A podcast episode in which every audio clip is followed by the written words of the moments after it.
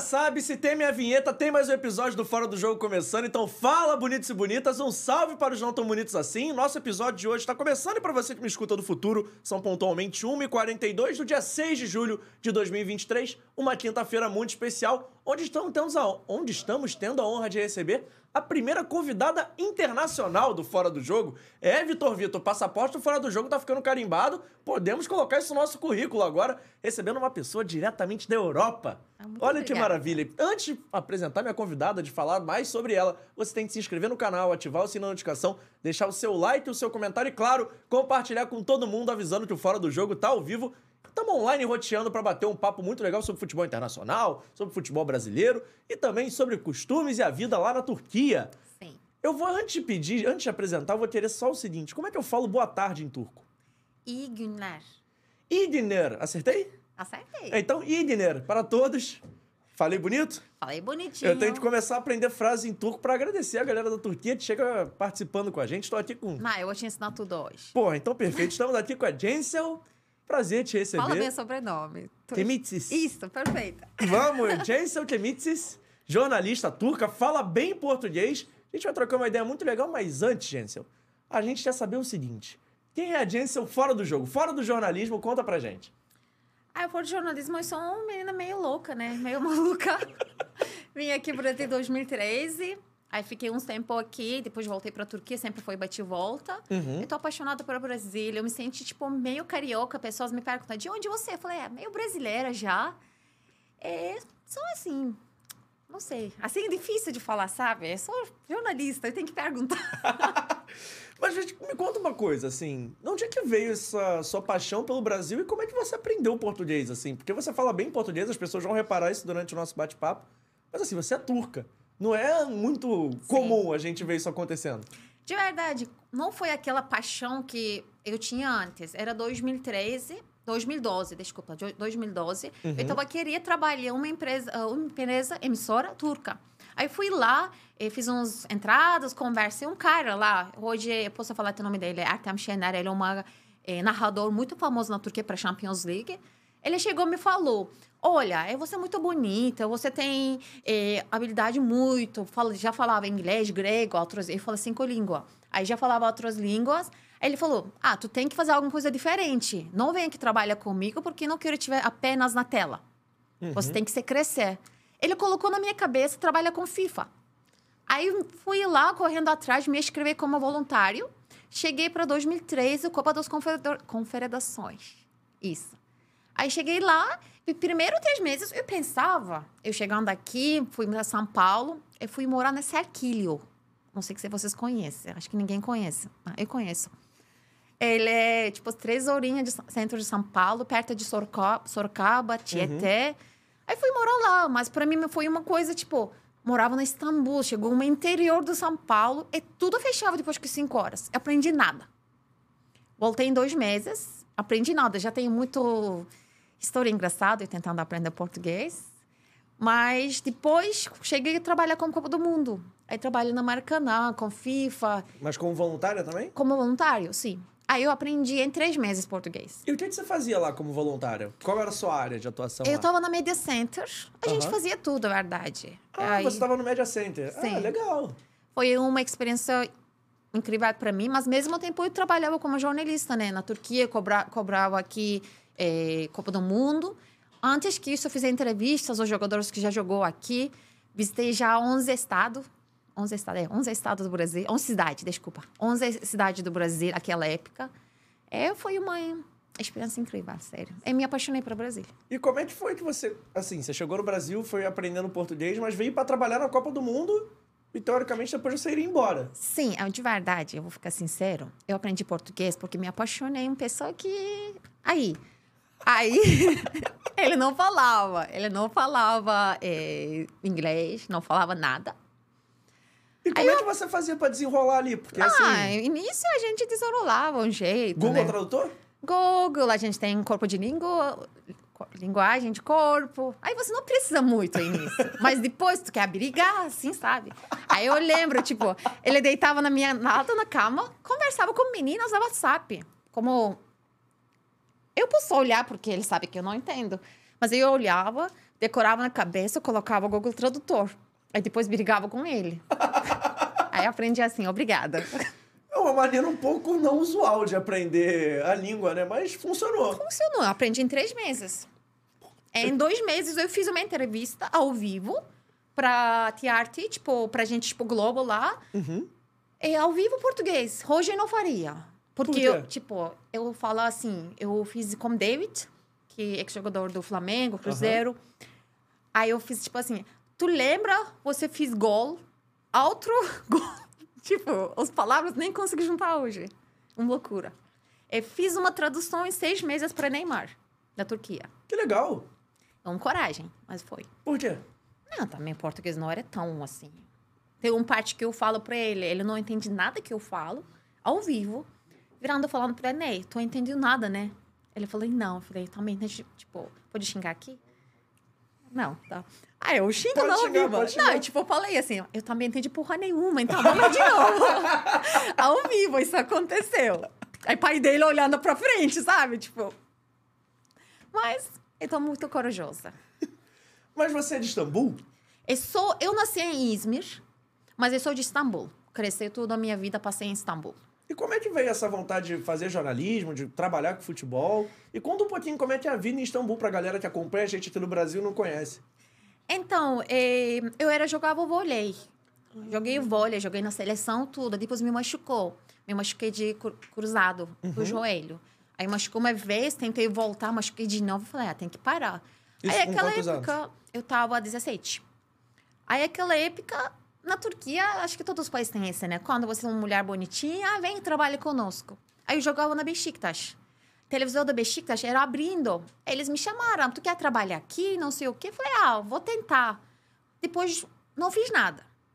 Aí com, começou a estudar. Eu estudei eh, administração esportiva. Uhum. Aí, meu segundo ano, eu falei, ah, quero trabalhar para televisão, sim. De novo, eu mandei, eles mudando a televisão naquela época, mandei mensagem para Facebook, diretor do Canto TV. Aí ele me respondia em 30 minutos. Me chamou no estádio.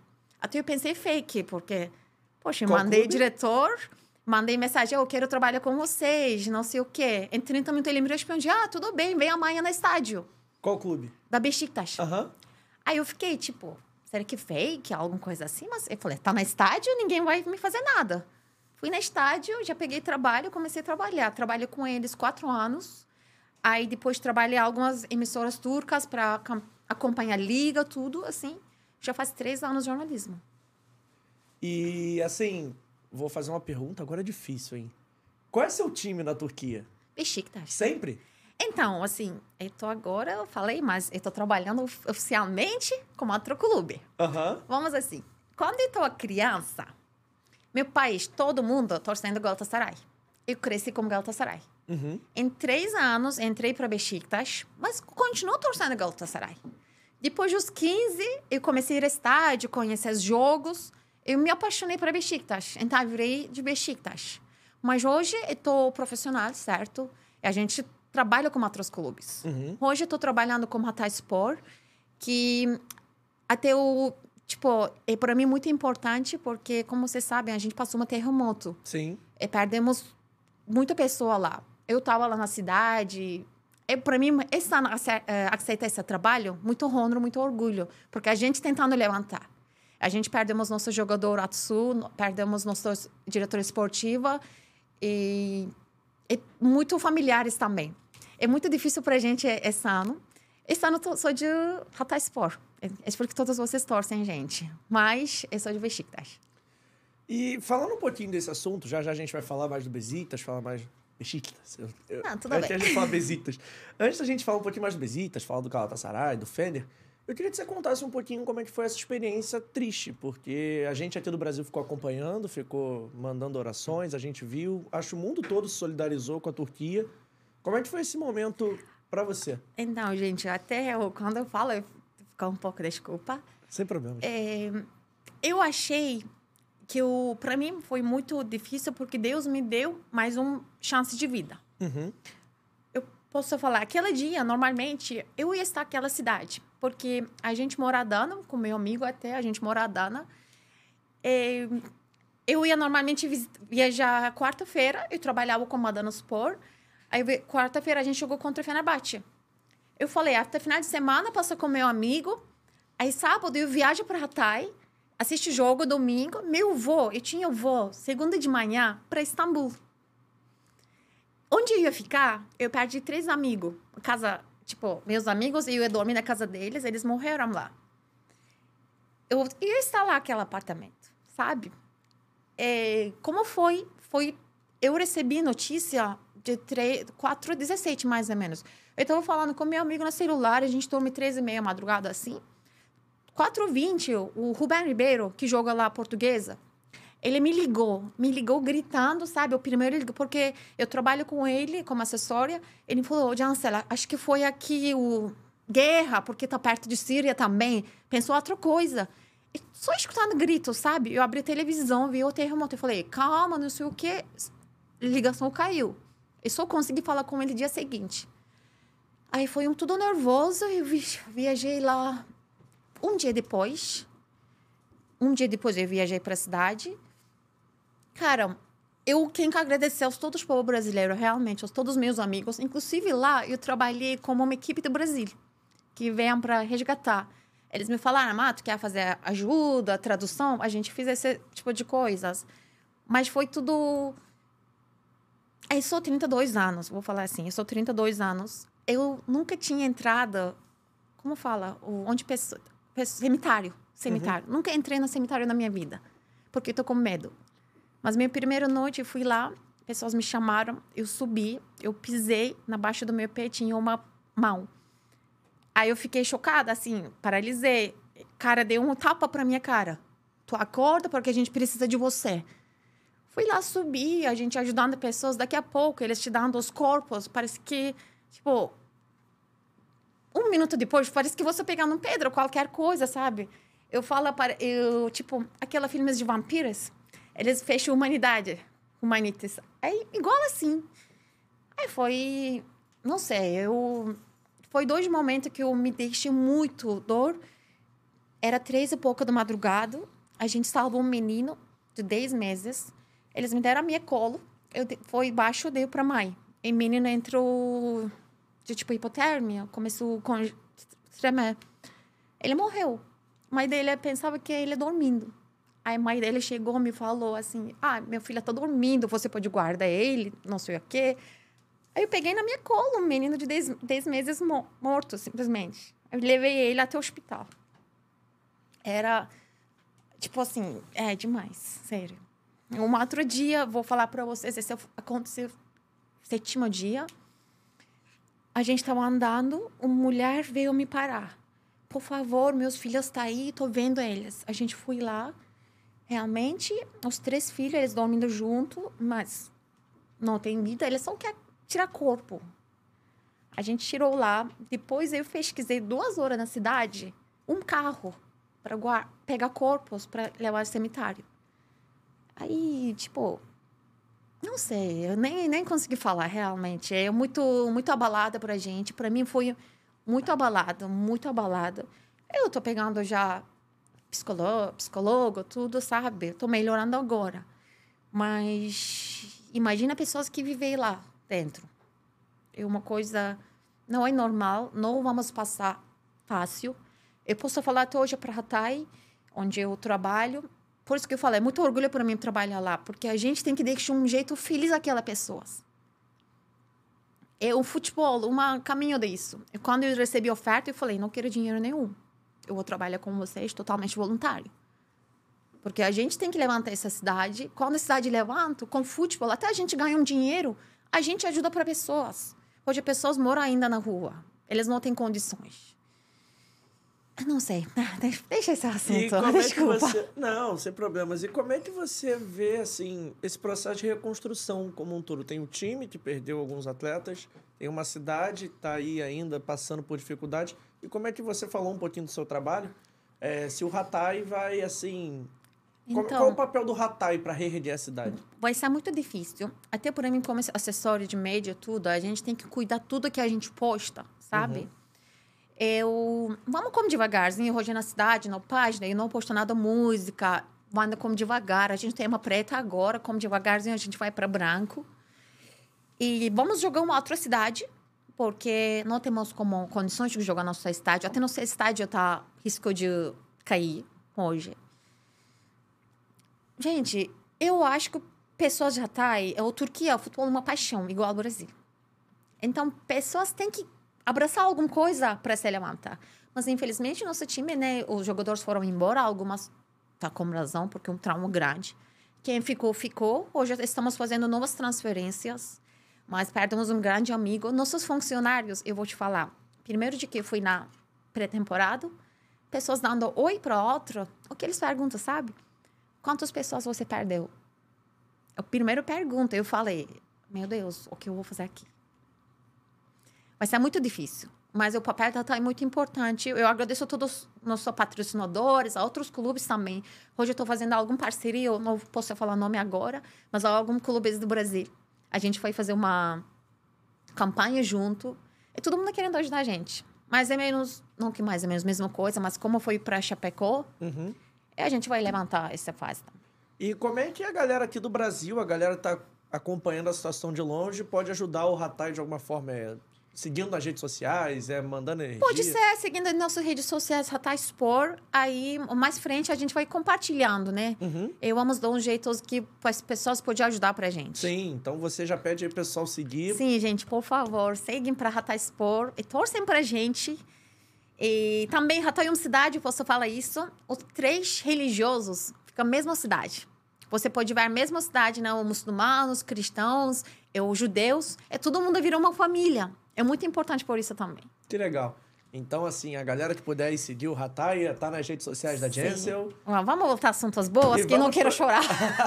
então vamos para outros assuntos, mas antes, passando aqui para a galera do chat, tá participando com a gente, o Guilherme Mendes mandou um olá, JP, ele já te mandou uma pergunta, assim como o Furagato 5000. Vou ler a primeira do Guilherme, que ele falou assim: Olá, JP, boa tarde. Pergunta a Jensel, por gentileza, quais as dificuldades ele encontrou aqui no Brasil para implementar o seu trabalho? Assim, como jornalista, quais foram as maiores dificuldades que você encontrou aqui no Brasil? Vou te falar, e não encontrei nenhuma dificuldade. Por quê? Para mim foi mais fácil trabalhar aqui. Porque na Turquia, eu posso falar que como mulher trabalha muito difícil. Ah, sim, aqui tem aquela parada, tu querendo fazer entrevista como jogador, treinador, eles ficam em cima de você. É... A gente já está acostumado, infelizmente. Mas qual porta que eu toquei aqui sempre foi bem-vinda. Aí, muitas vezes, eu fui lá, mandei federação, algum lugar, credenciamento, tudo. Já foi na hora resolvido. Eu posso agradecer a todo o Brasil por isso. E você pensa em vir morar no Brasil em algum momento? Porque então, hoje, já morei. Porque hoje você veio aqui... Em corrida. Exatamente. Mas assim, você pensa em voltar para ficar mais tempo agora, nessa nova fase, ou ainda não? Então, eu pensava morar aqui. Já fiquei... Depois da pandemia, eu fiquei dois anos aqui. Mas até morei na Aracaju. Uhum. Eu trabalhei lá com Bicor. Cobri campeonato sergipano. Tem umas histórias engraçadas. Mas hoje em dia acho que é difícil, porque eu fiz um acidente de carro. Inclusive, eu voltava em entrevista da Talisca. E fiz um acidente de carro, meu carro atrapalhou. Aí eu quebrei minhas costelas. Eu pensei que ia morrer.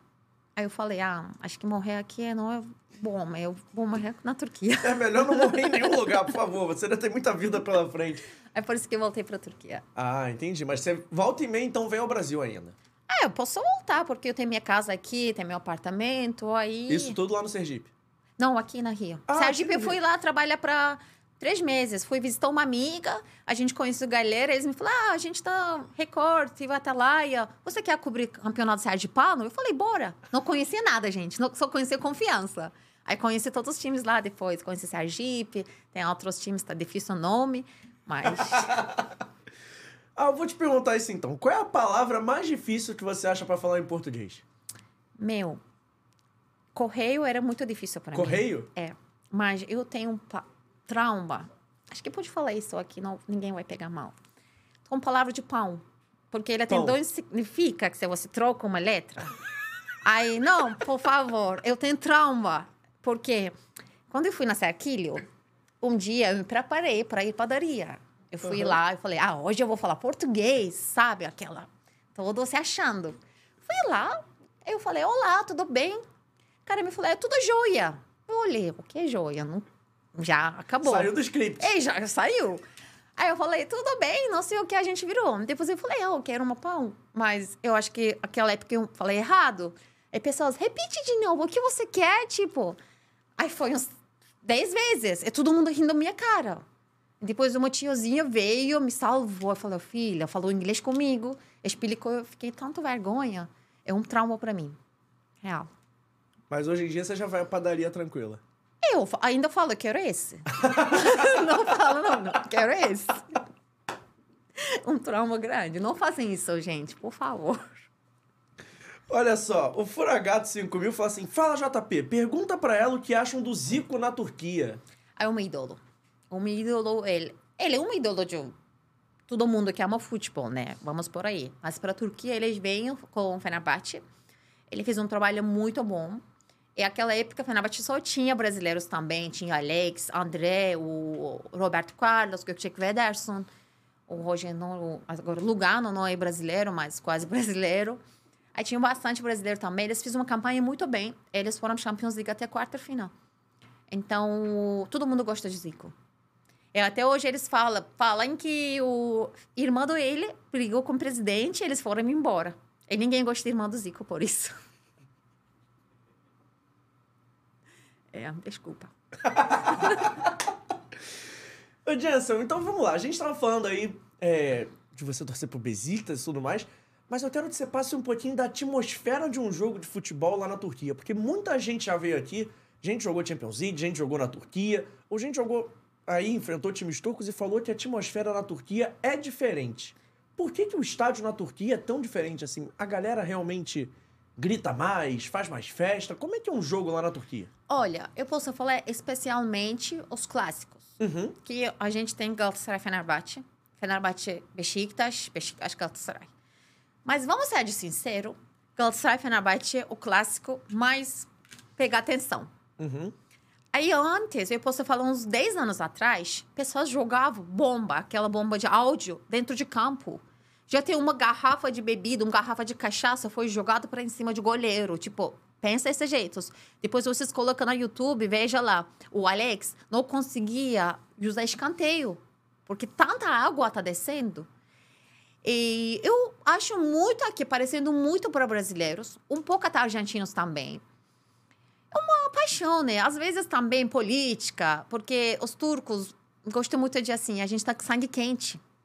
É quando você dá um pouco assim na baixa, você, ah, vai, vai, vai, eles ficam loucos. Foi nesse jeito, eu acho que por isso. É, a gente não. Como fala, o, cada cidade tem uma time. Mas eu, toda Turquia torcendo dentro de três times grandes. Uhum. Eu posso colocar agora dentro o Trabzonspor também. Mas eles também uma cidade de pequeno, cidade de time. Galatasaray, Beşiktaş, Fenerbahçe, que controla na Turquia. E esses três times estão localizados em Istambul, não estão? Todos em Istambul. Hoje, mas este ano tem, em Primeira Liga, tem sete times da Istambul. Uhum. Mas como é que é uma cidade? Porque aqui no Rio de Janeiro e em São Paulo a gente tem essa particularidade de uma cidade ter quatro times grandes. Né? Em São Paulo são três na capital, mas aqui no Rio tem quatro. Tem Sim. o Vasco, tem o Flamengo, tem o Fluminense e o Botafogo. E a convivência é de, é de certa forma harmoniosa. Como é que é a convivência lá na Turquia no dia a dia, assim? Tem bairro especial? Tem uma parte da cidade? Sim. Como é que é? Assim, é, cada, diferente daqui uhum. para a Turquia, cada time tem estádio particular. Uhum. Aqui na Maracanã usa Fluminense, Flamengo junto, assim, mas lá é estádio particular. E, por exemplo, para Fenerbahçe é Kadıköy. Para Beşiktaş já está no bairro de Beşiktaş.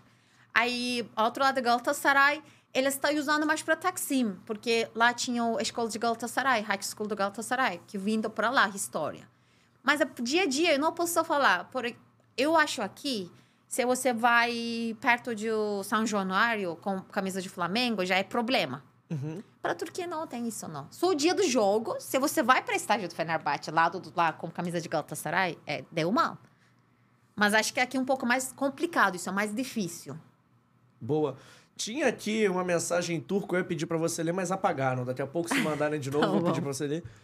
Porque as mensagens em turco eu realmente não consigo nem imaginar é um o que tá escrito. Difícil, né? É, porque tem, tem trema, tem u, é, mas Fala o pessoal que quiser mandar mensagem em turco, a gente vai ler também. Olha pra cá. Arkadaşlar e, Türkçe mesaj, göndermek isterseniz gönderin. Burada ben okuyacağım sizler için. Aproveita e pede pra eles se inscreverem no canal. Ayrıca kanala da abone olabilirsiniz. Bir sürü Türk futbolcu da burada sizlerle buluşuyor. Türk futbolcu Türkiye'de oynamış Brezilyalı futbolcular. Eu falei que ainda os jogadores que jogaram na Turquia, brasileiros, já vem esse canal. Então se inscreva. É. Inclusive, vamos começar a falar um pouquinho mais da- dos jogadores brasileiros. Antes eu quero. Depois eu quero falar da Copa de 2002 com você. Tem muitos assuntos pra gente tratar. Mas antes eu quero falar sobre jogadores brasileiros que foram pra Turquia. E a gente tem que começar falando pelo Alex, né? Que é um cara Sim. que chama a atenção. É o maior jogador da história do futebol turco? Dá pra gente falar assim? É, para estrangeiro, eu posso falar assim, Uhum. realmente. Um outro lado, pessoas vai falar com Hadi, que jogou na Galatasaray Roma- Roma- Romaniana, também muito bom, camisa 10. Mas pela história, duração do tempo, vamos aceitar. Alex de Souza fez uma história grande. Ele tem um status na Turquia, né? Frente do estádio. Aí, mas eu acho que o que é importante como Alex, eles, eh, todo o time gosta dele. Tipo hoje, o Felipe Melo vem para a Turquia, mas só gosta do Galatasaray. Outros todos odiam ele. Mas para Alex não tem essa parada. Para Alex de Souza, não importa que time que você curte, tu gosta dele. Porque ele jogou bem na campo, ele nunca se entrou na polêmica. Só fez trabalho dele, sabe? Eu fui embora um jeito também meio assim, polêmica, meio triste. Por que, ele foi embora? Eu não lembro. Ele brigou. Aque- Foi aquela ego de treinador como Alex. Aí treinador ganhou. E como é que isso caiu lá na Turquia, assim? Porque o Alex é ídolo, tem uma estátua. Meu, pessoas foram à casa dele. Mais que uns 3, 4 mil pessoas ficaram à frente do condomínio, pediram ele ficar, fizeram campanhas grandes. Não tem noção. Todo mundo chorou. Foi. Foi bem triste para os turcos. Realmente. Eu fiquei triste, ele foi embora, mas como outro time do torcedor, eu fiquei feliz.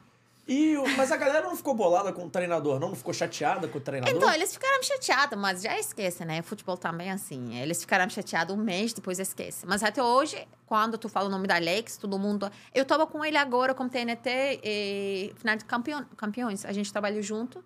Gente, a gente tá saindo... Eu falei pra ele, ó, eu virei seu particular bodyguard aqui. Todo mundo quer tirar foto, ele não conseguia andar, você não tem noção. Ele não cons... Ele anda em 50 metros, talvez uma hora. Muita pessoa querendo tirar foto. Ele é ídolo, ídolo, mesmo. Ídolo mesmo. Eu fora disso, eu pode falar de Tafarel. Tafarel também é Tafarel, ídolo na Turquia? Sim, sim. É, e todo mundo gosta, um grande jogador, já ganhou muita coisa com Galatasaray, ganhou Europa, né? Aí, ídolo mesmo. Infelizmente, na Besiktas não temos aquela... Não. Mas tem alguns brasileiros jogaram no Besiktas. Sim, tem os Besiktas jogadores boas. Quem jogou na Bobô, o Nobré, e Talisca.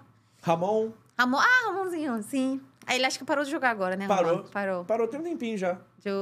Ele jogava ultimamente na Basco. Sim. Sim. Jogou Ramon e tem, temos portuguesas Souza, boas. tem o Alex Souza, Teixeira. meu grande amor, o grande amigo, o grande amor para mim, a família do Souza, para mim um amor. Vocês não têm noção como eu amo a família do Souza.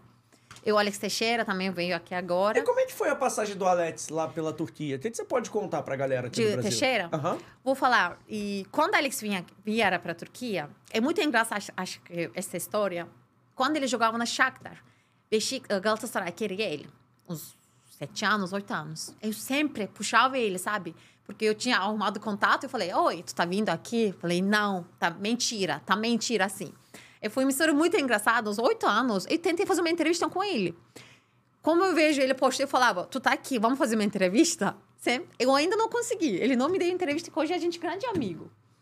Aí depois aconteceu, eu liguei pra Souza e falei, Souza, tá verdade, eles são muito amigos, né? Ele falou, Desde a época "É, de Vasco. Sim, acho que sim, não sei o que. Eu liguei pra Alex. Eu falei, Alex, tá certo? Ele falou, acho que sim agora. Eu falei, ah, tá bom. E todo torcedor ficou louca. Eles esperaram um avião do Alex um mês. Depois ele foi para Dubai, deu um parado. Ah, ele vai para Dubai, escolher dinheiro, não sei o quê. Enfim, veio para a Turquia. Mas infelizmente não fui aquela passada boa, porque ele veio, ele não estava preparado, se esforçou muito para jogar e se machucou. E depois ele não conseguiu pegar aquela ritmo, sabe? Às vezes você é um bom jogador, mas não dá certo. Mas ele foi de embora com uma caráter muito grande, deixou um dinheiro na clube, Ele falou: Olha, eu tô aqui, mas eu não mereci esse dinheiro, eu acho, porque não consegui fazer o que eu deve fazer. Eu quero ir embora. Hoje, todo mundo é feliz com ele.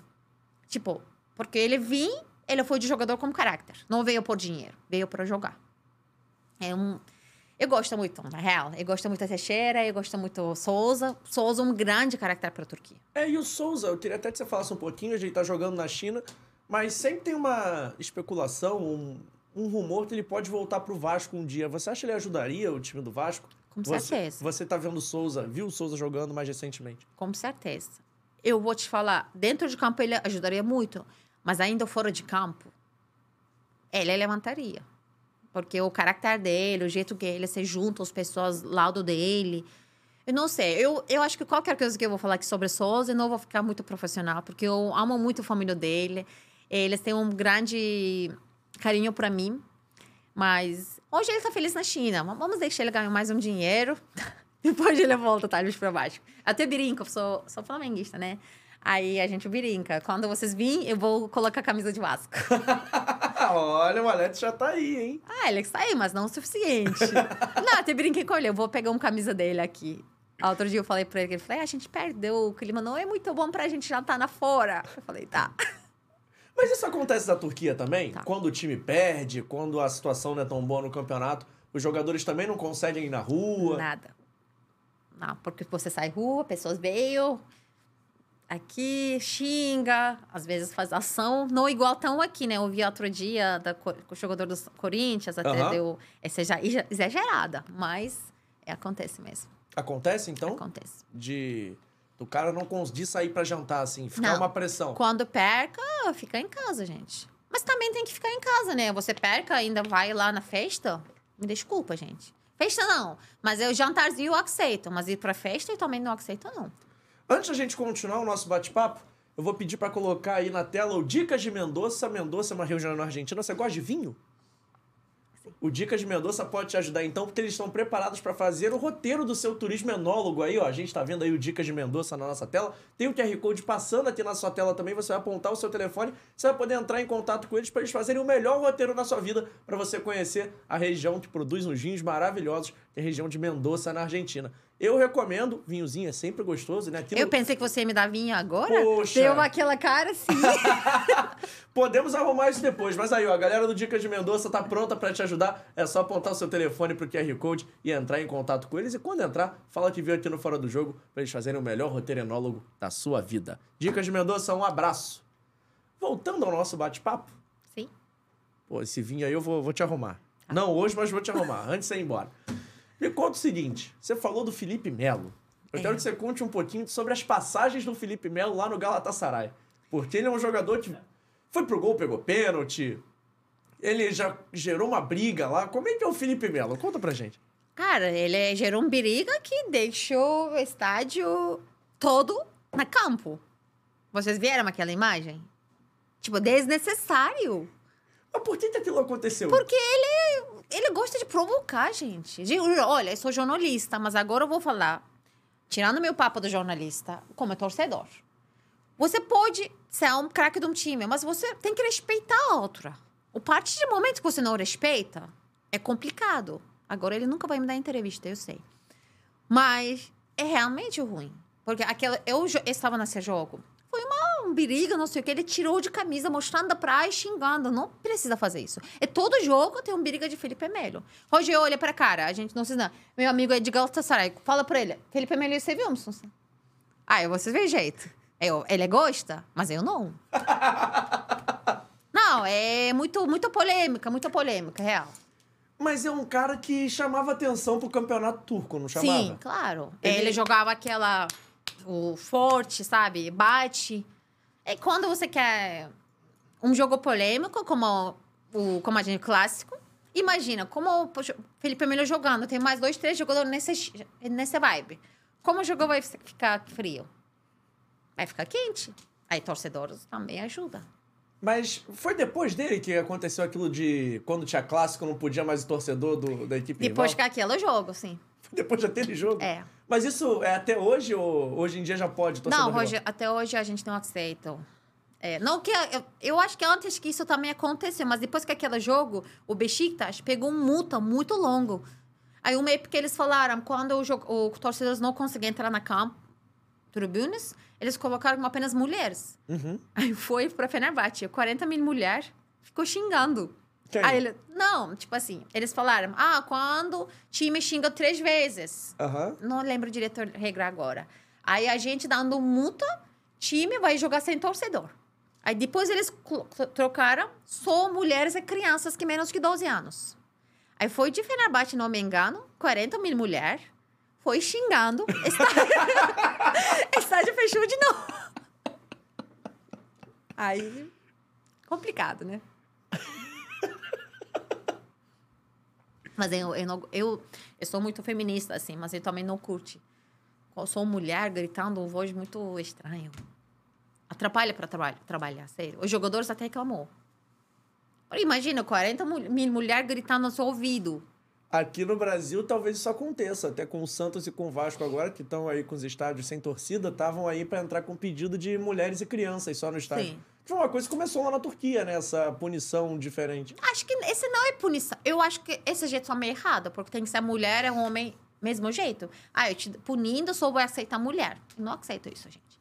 Eu tenho o mesmo direito que o homem. Como eu falo, né, eu posso xingar também, eu posso jogar também alguma coisa no campo, eu não faço esse tipo de coisas, mas eu posso fazer. Porque você punindo, colocando a mulher lá. Eu acho que totalmente errado. Boa. A galera do chat está querendo muito conhecer um pouquinho mais aqui da sua visita ao Brasil. Sim. E o, o Guilherme Mendes pergunta assim: Jensen, a culinária do Brasil é melhor que a culinária da Turquia? Não. Porque Não? assim, culinária Turquia, a gente tem muita comida, muito gostoso. Mas eu sou apaixonada por um picanha, aí açaí, coxinha. Eu me, me mato aqui, gente. Sério, eu falei, antes que a gente entrar, eu falei. Eu cheguei segunda noite, certo? Aí cheguei tomando Guaraná. Na aeroporto, eu já tomei um litro de Guaraná, porque na Turquia não tem. Aí já peguei pão de queijo lá no aeroporto. Cheguei comendo, comendo de manhã, fui lá, o... tomei suco de maracujá, depois tomei uma açaí de 500. Aí liguei meu amigo, falei, tô chegando pra sua casa, eles moram na Berto Roxo. Aí falei, tô chegando lá, entrada. Falei, tu quer comer o quê? Aí faça um churrasco pra mim, 11 da manhã. Fiz um churrasco. Aí eu tenho, tipo assim, o barriguinho de porco, sabe? Eu gosto daquela gente. Ele fez churrasco, depois comendo até hoje. Ontem não passei mal. Mas o seu amigo é turco, ele mora na Turquia. É, ele fa- mora na Turquia. Ah, tá. Ele tá aqui só... Não, esse não é amigo, o outro. Ah, tá. Você apontou pra lá, eu falei, ué. Não, é o meu amigo lá, ele tá aqui. Ele tá. Um amigo meu mora aqui. Eu, Aham. eu tenho muitos amigos aqui. Boa. Ó, a galera tá fazendo mais perguntas, mas eu quero entrar um pouquinho mais nessa pauta de, de comida, costumes em geral. Eu queria que você falasse um pouquinho sobre como é que tá sendo a vida na Turquia agora. Eu dei uma estudada e eu tava vendo o jornal outro dia. Que na Turquia teve eleições recentemente, Sim. né? Como é que tá sendo isso, esse processo lá? Como é que foi? Porque eu vi que manteve o regime que tava lá. Então, sim. Se eu tivesse três meses antes, eu falaria diferente. Mas não quero ser preso. não, gente, é aí. A gente tem que respeitar, né? Porque cada, tem, cada um tem uma opinião. Uhum. Eu acho que algumas coisas bem erradas, mas temos que respeitar. O povo tá querendo isso e não entendo, porque realmente a, a economia da Turquia hoje é muito ruim. Eu posso falar hoje um lira, o reais mais cinco vezes, sabe? Quando eu cheguei Uma aqui... lira vale cinco reais, então. E, não, o um, Um um, real real vale mais cinco cinco reais. Peraí, de novo. Não, reais, real mais va- valioso. Então, uma lira vale cinco reais. Isso. Aí, quando eu cheguei aqui, era totalmente errado, o ao contrário, sabe? Era, tipo, é, era isso, um, 5,30. três, três reais. Não, Um lira era três reais, tipo, a gente era mais valiosa. Hoje, vocês ma- mais valiosos cinco vezes. Eu compro uma coisa, chega no meu cartão, eu falei, ah, 100 reais, baratinho. Porra, 500 reais, 500 liras saiu da minha conta. Falei, ei, tá complicado. Mas eu. É, a gente esperava esse ano que eu acho que a esquerda ia pegar e pensava isso aconteça, mas não aconteceu. Hoje, no dia, sinceramente, eu deixei para lado o político. Eu vou fazer meu trabalho, eu não vou deixar nada, porque eu também vivi lá um terremoto, eu precisei de lá. Uhum. Eu precisei de lá governo, o governo não estava lá. Tipo, como a gente conversa, se eu precisava arrumar ambulância, eu não conseguia. Aí não aceito mais algumas coisas, mas não posso falar que ia ficar preso. Então deixa. Quero então, voltar pra Turquia. é, vamos passar pra próxima, porque assim. A gente não falou de outro jogador que veio aqui, esse eu tenho que agradecer. Eu vou até olhar pra câmera para agradecer, porque a gente bateu 2 milhões de views no TikTok com o vídeo dele, foi o Anderson Talisca. Sim. Qual é a importância do Talisca lá pra galera do Besiktas? Que a galera invadiu a nossa nosso canal, foi todo mundo comentando, parado em turco. Até me divertiu um pouco lá, que tem a opção de traduzir, né, com a galera da Turquia. Como é que foi a passagem do Talisca por lá? Você pode contar pra gente? Então, ele parecia que, aquele amor que você se apaixona, mas ele foi pra outra cidade. Simplesmente. Você se apaixonou por um menino, aí ele falou: ah, tem que viajar para trabalho, não sei o que, a gente não podia estar mais junto. Mas você sempre tem aquela esperança, você vai voltar. Ele veio para Besiktas, bem jovem, fez uma história muito grande. Ele é um jogador craque. Um jogador craque, craque mesmo. Mas ele foi embora. Aí a gente não pode falar que ele escolheu dinheiro. Eu também escolheria aquele dinheiro. Mas sempre toda transferência de janela, eu abri agora meu Twitter, tu veja lá, ei, Talisca, tá vindo, tá vindo. É todo mundo que ele volta. Mas acho que ele não vai voltar esses tempos. Nada, é, tipo, é um mais batalhas daqui 10 anos. E, e assim, você que viu a passagem dele pelo futebol turco, você acha que ele merecia ter tido mais chances na seleção brasileira? Muito. Eu acho que até ele, ele deveria jogar os times grandes da Europa. Acho que ele é um jogador muito, muito alto potencial para a Liga Turca. Ele pode, tu colocando ele jogando Real Madrid, Barcelona, não sei, até PSG, ele poderia jogar tranquilo.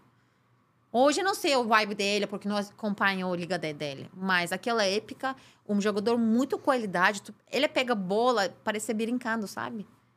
É, eu acho ele pouco não pegou aquela merecido atenção para seleção ou brasileiros não deram para ele. Mas talvez isso também é um razão, não sei, as escolhas dele. Eu não tenho muita ideia das escolhas dele. Mas os turcos, louco para ele. Você acha que, assim, falando de jogadores brasileiros, pós-Alex, ele foi o melhor que jogou lá na Turquia? Pode ser um dos mais qualidades. Quem seria. Quem competiria com ele? Então, quando a gente pegou o Bobô, uhum. o conhece Bobô, ele é de Cruzeiro. Ele fez uma campanha muito boa mesmo. Ele também chegou jovem. Mas, é, eu tô pensando agora para mais para frente. Eu posso falar depois que Alexei e Talisca. Eu posso falar. Eu tô um pouco raiva com ele, porque ele deu uma entrevista para mim e depois não me responde de novo. Ainda tava morrendo voltando de entrevista. É muito engraçado. Eu tentei para ele falar humano com ele, sabe? Uhum. Oi, tudo bem? Aí ele visualiza, não me responde. Visualiza, não responde. Um dia eu falei. Mas você manda mensagem pra ele em turco ou em português? Em português. Aí um dia eu peguei no celular, tava raiva. Meu chefe também, ah, arruma entrevista com Talisca, tu tá aí, mesma cidade com ele, não sei o quê. Eu mandei um áudio pra ele. Falei, não, xinguei mesmo. Eu falei, poxa, não sei o quê. Tu tá visualizando mais ou menos, o pessoal pode falar, não, só quero uma entrevista, nada demais. Ele me mandou mensagem, vem amanhã pra gente fazer a entrevista. E tu conseguiu? Consegui, mas depois que xingar. O que, que você falou pra ele? Ah, eu falei mal. Não, agora não. conta, conta. Tipo, aí eu falei, eu, poxa, eu falei um palavrão no meio, né? Falei, poxa, o que você tá fazendo isso? Mais ou menos tu poderia me responder, nada demais. Um pouco falta de respeito, não pedindo nada demais. Eu reclamei muito. Ele falou, vem só pra 15 minutinhos. Aí a gente fez uma entrevista maneiro. O que, que foi isso que você me mandou e como é que fala? Que eu, eu fiquei com vergonha de perguntar. Cara, que você, eu te mandei. Eu pensava. Você me mandou mensagem em turco. Eu não entendi, mas eu falei assim: ah, deve ser tanto marcado, tá resolvido. Não, porque a gente falou, depois eu falei, desculpa que eu fiquei dormindo. Mas eu acordei, te mandei mensagem, uhum. mandei turco. Eu falei, tipo, desculpa, eu fiquei dormindo. Você me mandou mensagem em turco, eu juro que eu não entendi. Eu nem percebi. Isso acontece muito, com, muito. porque você, você fala cinco línguas. Quais são as línguas que você fala? Turco, português, inglês? Grego um pouco russo também. Como é que fala? Assim, você fala umas línguas bem diferentes, assim. Sim, porque assim, eu ah, cresci falando turco e inglês. Uhum. Aí depois eu aprendi grego. Aí trabalho uma época na um, turismo, aprendi um pouco russo. Português e espanhol já é. Qual o contexto para aprender grego? Que eu fiquei curioso. Porque minha família tem parte de gregos. Ah. Aí eu conhecendo lá, eu aprendi. O que, que, que, que é legal, assim? Boa tarde em grego. Como é que fala? espera Fácil. Não, não. eu faço, mas acho que o mais difícil é português. Sério? Por quê? Mais difícil é português. Por que é mais difícil? Porque tem muita conjugação. Muita conjugação. Quer atender? Desculpa. O... Isso. Ele também é um jogador, ex-jogador do Galatasaray, tá me Quer ligando. atender? Atende aí, atende aí. A gente vai. Você vai traduzindo, vai conversando. tá Ah, bom. ele é ex-jogador do Galatasaray. Olha só, vai chegar pra gente aqui agora um sorvetinho, já que a gente tá, Tá falando aí, um sorvete tipicamente italiano, que é a Vitale Gelato, o melhor A parte gelato que eu italiano. gosto. É, o melhor gelato italiano do Rio de Janeiro. E vou te falar, quando você tá aqui no Rio, eles entregam na sua casa, você já me contou o endereço, eles entregam na sua casa, entregam quase todos os bairros do Rio de Janeiro capital. E pra você pedir é muito fácil, tem um QR Code passando aqui na sua tela. Você vai apontar o telefone, lá vai ter o Instagram, que é o Vitale Gelato, vai ter o telefone que é o 2199 447 3900, vou falar devagar para você anotar, é 2199 447 3900. E aqui na nossa descrição vai ter também o site onde você pode usar o código da- do Fora do Jogo lá na Vitale Gelato, que é o código FDJ10. E tem promoção nova na Vitale Gelato, a promoção de julho, hein? Olha só, Vitor Vita, vou falar devagar para você prestar atenção. Estou abrindo aqui essa promoção, que é uma promoção especial, promoção do mês de férias, tá, Vitor? Pega a promoção da Vitale. Olha só pra você ver.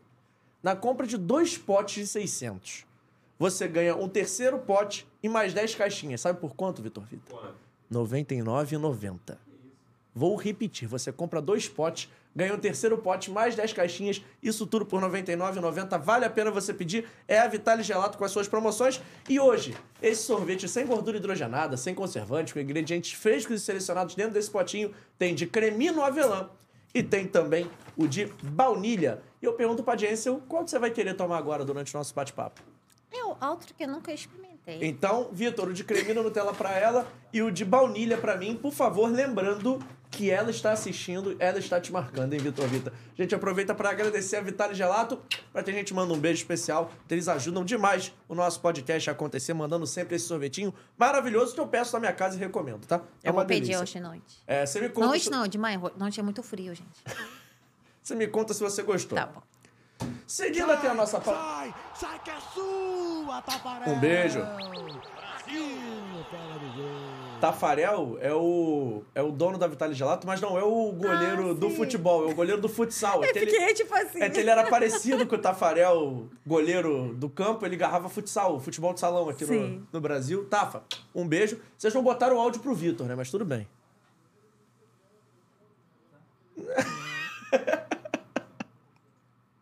Acho que eu falei muito, né, gente? Não, Me nada. cansei, desculpa. Oi, Vitor, tudo bem? Prazer, me chamo Luna, sou Nutri do João. Deixa eu te pedir uma ajuda. Eu sei que esse sorvete da Vitália é muito bom, mas bota um pouquinho menos nesse potinho do João. Minha nutricionista assiste o programa, ela manda áudio pro Vitor, nosso produtor, pra ele botar pouco sorvete pra mim, que eu tô de dieta. Ah, tá, também tô. Mas por exemplo, não conta. É, eu tô na férias. dieta na Turquia. Você tá de férias. Férias. Não, também tô trabalhando. Não, mas férias, tá? Viajando. Viajou Viajando, é férias. é. Viajou é férias. Viajou é férias. Eu falo, meu- minha, minha mãe fala, não, não quebra dieta, não. Eu falei, mãe, tô no Brasil. Ah, o jeito de cachaça que eu tomo aqui não tem como. Mas você já trouxe sua família pra visitar aqui o Brasil? Já. Gente, era muito engraçado. Por quê? Porque épica eu era namorava. Esse já virou o programa de fofoca. Ah, com certeza. A gente adora uma fofoca. Aqui eu era namorava um brasileiro. Sim. Aí, tipo, a minha mãe, uma família meio patricinha, aquele jeitinho, sabe? Aí, ele... O, a família do meu namorado, ex-namorado, ela, ele é, tipo assim, bem humilde. Morava na Zona Norte. Uhum. Tipo, bem humilde mesmo. Uhum. É, coisa normal, a gente não tem nada contra. Mas minha mãe vinha. Aí, primeiro dia que ele vinha, eles roubaram um banco frente dela. Na Vila da Penha. Foi aquela operação de policial. Policiais chegaram com helicóptero, sabe? Um palestino do carro atrás, parecia um GTA. A gente chegou lá abaixo. Aí minha mãe querendo assistir. Aí eu falei, mãe, tô louca, vem cá. Não, tô, quero ver o que acontecendo. Aí, enfim, a gente foi. Depois a gente foi pra casa. Ele não tinha chegado a casa ainda, imagina. Chegamos em casa e falei sempre pra ela, falei, não, mãe, é muito raro. E meu irmão já morou aqui comigo um ano. Ah, mãe, todo dia assim, tu não conhece, daqui a pouco aquela favela sol- solta fogo, quando solta fogo, chegou bandido. Não sei o que, mãe. Aí foi uma loucura pra ela. Ela passou ano novo, eu levei na Copacabana. Legal. É legal. Perdeu o celular. Mas seu irmão morou aqui com você no Brasil? Sim. Seu irmão é jornalista também? Não, ele é psicólogo. Ah, mas que naquela época era, era 17 anos. É uma outra história, gente. A gente morava aqui em Le Parque. Aham. Imaginou uma loirinha, não fala nada de português, 17 anos. É um playboyzinho, né? Usa cartão da Irma. Todo dia chegava meninas da Baixada para minha casa. É como o Uber que eu pago. Aí, nossa casa virou... É, minha irmã gosta muito do Brasil. Seu irmão gostou do Gosta. Cada dia que eu chegava ao trabalho, tinha outra mulher na minha casa. é, eles acham que ele é playboyzinho, aquele jeito, mas... Vamos comer um sorvete. E como é que era isso pra você? Você chegava em casa tinha sempre uma. Sempre a outra, que ele, ele usava o Google Tradutor. Vou te falar, é gostoso. Bom sorvete, tá aprovado? Se vocês quiserem me patrocinar também, aceito. Vou mandar disputar. hum, delícia. Voltando um pouquinho aqui no- na nossa história, que a gente tá falando da Turquia e tudo Sim. mais. A Copa de 2002 talvez tenha sido, assim, a grande campanha da Turquia. Nem, nem talvez. A gente só tem uma. Então, 2002. E vocês chegaram longe, assim, poderiam ter chegado mais. Gente, eu tava Você ficou 12 com anos. raiva do Brasil? Não. Eu tava 12 anos, mas eu vi apenas uma Copa na minha vida. Tipo, eu já trabalhei três Copas. Uhum. Mas pra Turquia jogar num copo, Copa. E a gente tava na escola, parava tudo, colocava telão, assistia, sabe? Era demais, demais, demais. Eu lembro até hoje. Eu lembro até hoje aquele gol que não era para ser gol na semifinal. Mas a gente tava feliz, perdeu para o Brasil, né? É, é orgulho. E na final, vocês torcendo pro Brasil? Sim. O- Os turcos gostam muito brasileiros. Sempre. Sempre gostou. A novela do Brasil passa lá, as novelas? Antes passava, eu acho. Mas eu nunca tinha chegado a assistir. Mas antes minha mãe falava aquelas novelas bem longas, passava. Acho que Ana Carolina, uma, uma coisa, não sei. E quais são as coisas que você mais vê de parecido do futebol? Não só do futebol, assim, da galera da Turquia com a galera do Brasil. Eu acho que mais para o hospe- hospe- Como fala?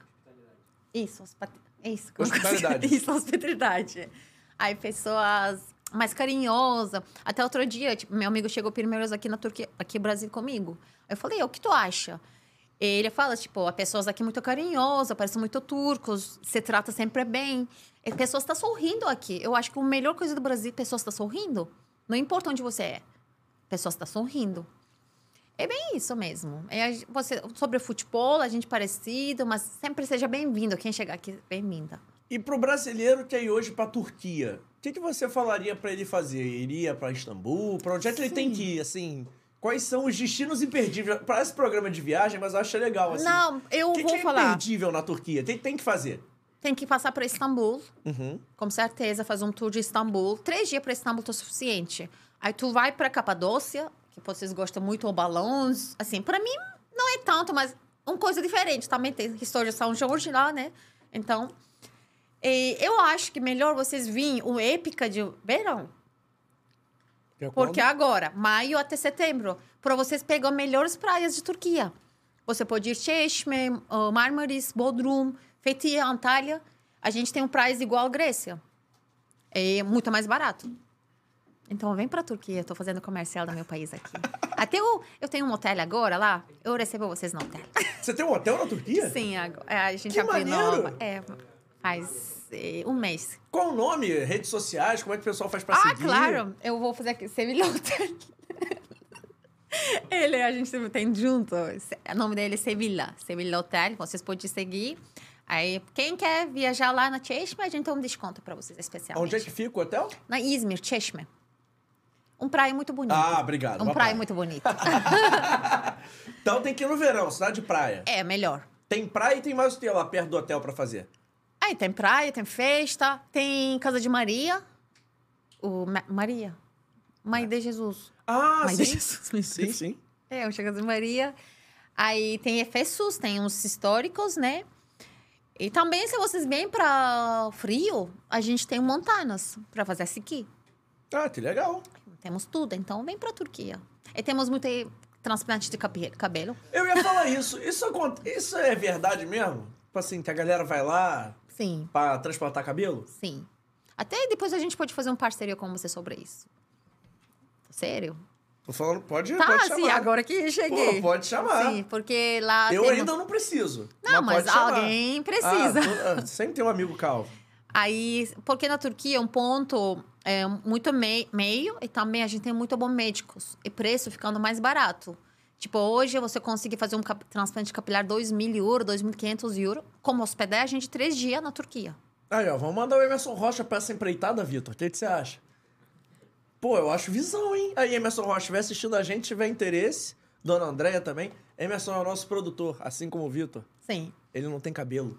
Vamos, Bora pra Turquia. vamos mandar ele pra Turquia aí, ó. Vamos meter Bora um pra. Turquia. Aqui, a galera do chat tá participando, eu gosto.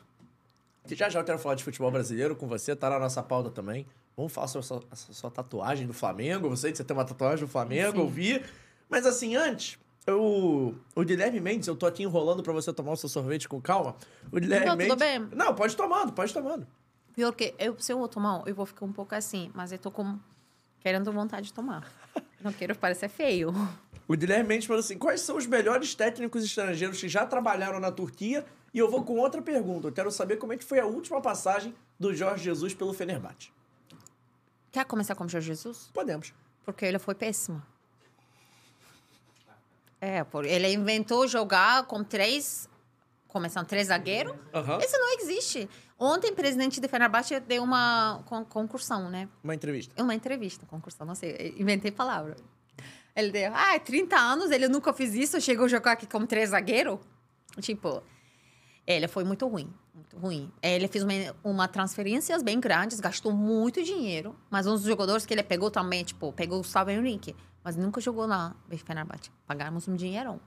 O que veio de bom para Flamengo só foi Vilmarão. É, isto é ruim. Também gostei muito de Lincoln, Lincoln que vem de Portugal, brasileiro também.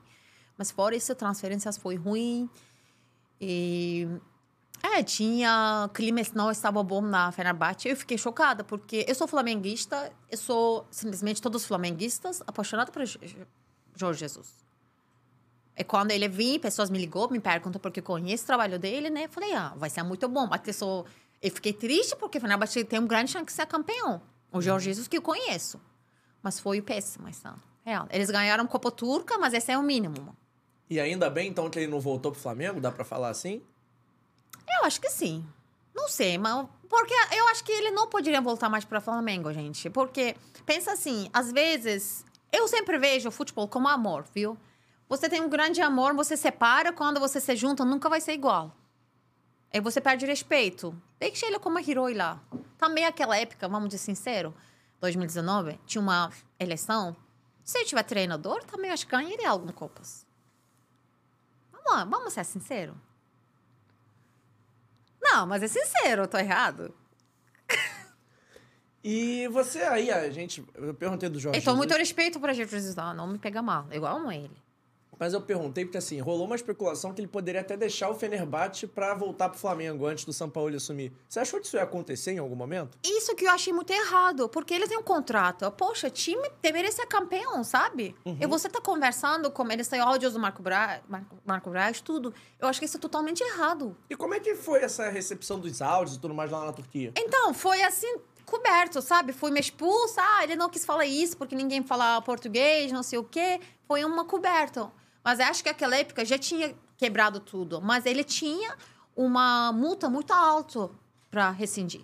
Se não tivesse essa multa, eu acho que tinha acabado já fevereiro, março. Eu vou pedir pra você ler aí, chegou a mensagem em turco pra gente. Olha.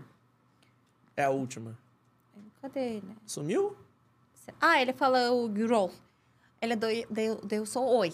Ah, só deu oi? Então Sim. oi. Como é que é oi em turco? Merhaba. Merhaba. Merhaba. Falei certo? Pô, merhaba. Então tamo junto aí. Se inscreve no canal. Subscribe. Kana, kanala yol. Abone olun. Como é que fala se inscreve no canal em turco? Kanala Canal. abone Canalá, boné, olun. olu. Olun. Olum. Isso. Canalá, Abone aboné, olun. Calaná, abolé, olum. Aí, ó. Oldu. Ah, isso, ó. Foi. Calaná, boné, olum. Vou, agora, toda vez que o céu dentro jogando na Turquia, tá, eu vou começar a falar isso. Vou anotar, me Qualquer ensina. coisa tu me fala e eu te faço tradução. Isso, isso. Eu te mando, você manda um áudio Tá pra bom. gente, pra pessoa se inscrever. A gente vai pegar aqui da, da entrevista, a parte que você falou, pro pessoal se inscrever, a gente vai botar e deixar isso como um áudio. Toda vez que a gente trouxer um convidado da Turquia, É, a gente vai aqui- botar o áudio. Aí, ó. Aí, ó. Falei certo aí, ó. Aí, ó. Falei certo, viu? Foi. Mas vamos falar um pouquinho mais de futebol brasileiro. Que eu quero saber o seguinte. Você tem uma tatuagem do Flamengo, você torce pro Flamengo. Como assim? Por quê? De onde é que veio isso? Então, quando eu cheguei para o Brasil, eu tive que escolher um time para mim. Uhum. Porque eu vou morar aqui, vou fazer um trabalho. Beleza. Eu tenho que ser um time que eu torço. Sim. O que eu fiz? Eu pensava que ia torcer um time preto e branco, tá congelando, né? Preto O- branco igual o Besiktas, Besiktas. isso. Então, o normal seria você torcer, por exemplo, pro Botafogo, pro Vasco. Que é preto e branco. Isso, Um eu pensava. Tem que o O guardanapo. Vamos deixar aqui. Şey. Çok lezzetli. Burada eriyor o yüzden. Eriyor ziyan olmasın. Oferece Eu sorvete. falei, pra- não, oferece. A sorvete. gente tá oferecendo porque não conseguindo comer, tô me Não, sujando e, tudo. e se ele quiser pegar ali, você oferece, eu não sei falar em turco, mas fala pra ele Ah, oradan da alabilirsin bundan. İyi tamam istemem. Gente, eu só deixei porque eu tô me sujando tudo aqui. Prossiga. Ou eu pego. Não, não, deixa ali, deixa ali. Mas conta a história, por favor. Então, eu fui lá primeiro assistir um jogo do Palmeiras. Sim. Aí gostei, assim, mas não foi aquela parte, sabe? Não foi. tão- Paixão. É, não foi. Aí depois fui assistir um São Paulo, gostei mais. Uhum. Fui pra Santos, curti, mas nada demais. Corinthians eu curti, real. Corinthians tinha um torcedor que eu vi melhor. Dentro de São Paulo. Eu posso falar que São Paulo, Corinthians foi o melhor torcedor, para mim. Aí depois vim pra Rio. Aquela época, eh, Flamengo tava mal. Flamengo tava muito mal. Eu tô falando 2013. Aí eu fui assistir um jogo na Maracanã, poxa, me apaixonei. Não tinha muito torcedor, mas me apaixonei, simplesmente. Eu falei, ah, sou flamenguista. Mas não foi aquela paixão, paixão. Depois, eh, eu comecei a namorar. A gente começou morando na Europa com meu ex. Ele é louco de flamenguista, gente. Aí, três da madrugada, eu acorda. Porra, aqui é Flamengo, acorda, foi gol. Tipo, tô gritando na cama. Aí toda noite foi assim. Todo jogo, eu falei, o que eu vou fazer? Toda noite acordando, com susto, melhor assistir jogos. Aí eu virei flamenguista com ele. Foi assim. Gente, não ri, é muito, muito trauma, viu? Porque você tá dormindo, olha, quatro da manhã, tu tem que trabalhar sete horas da manhã.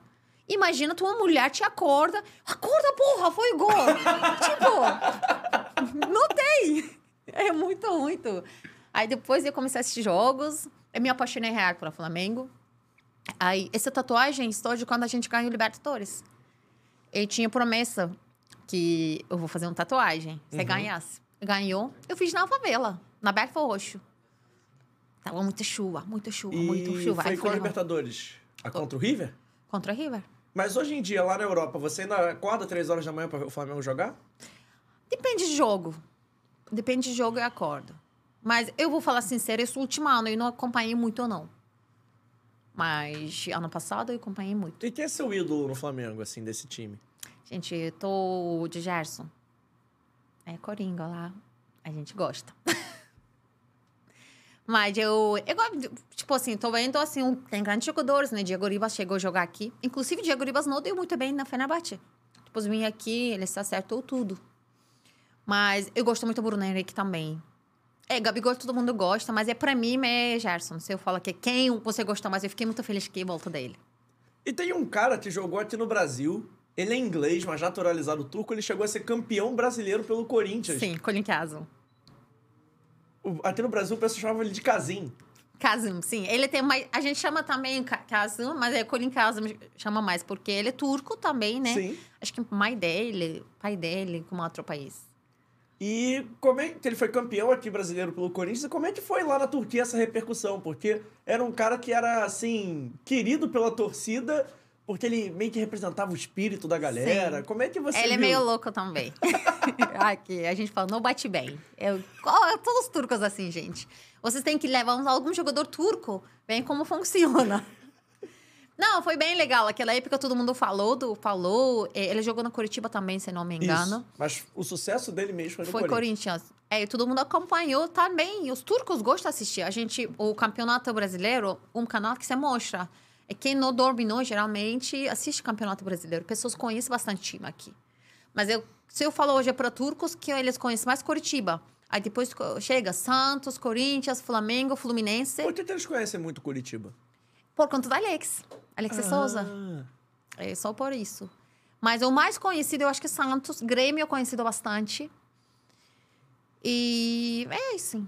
O Curitiba, então, é quase que o, o time que os turcos se identificam com os Alex. Se você pergunta qual time você torce no Brasil, eles vão falar Curitiba. Eu falo, vocês nem conhecem. Que Curitiba? Inclusive, gostei do time deles, mas eu acho que lá eu sou mais paranense.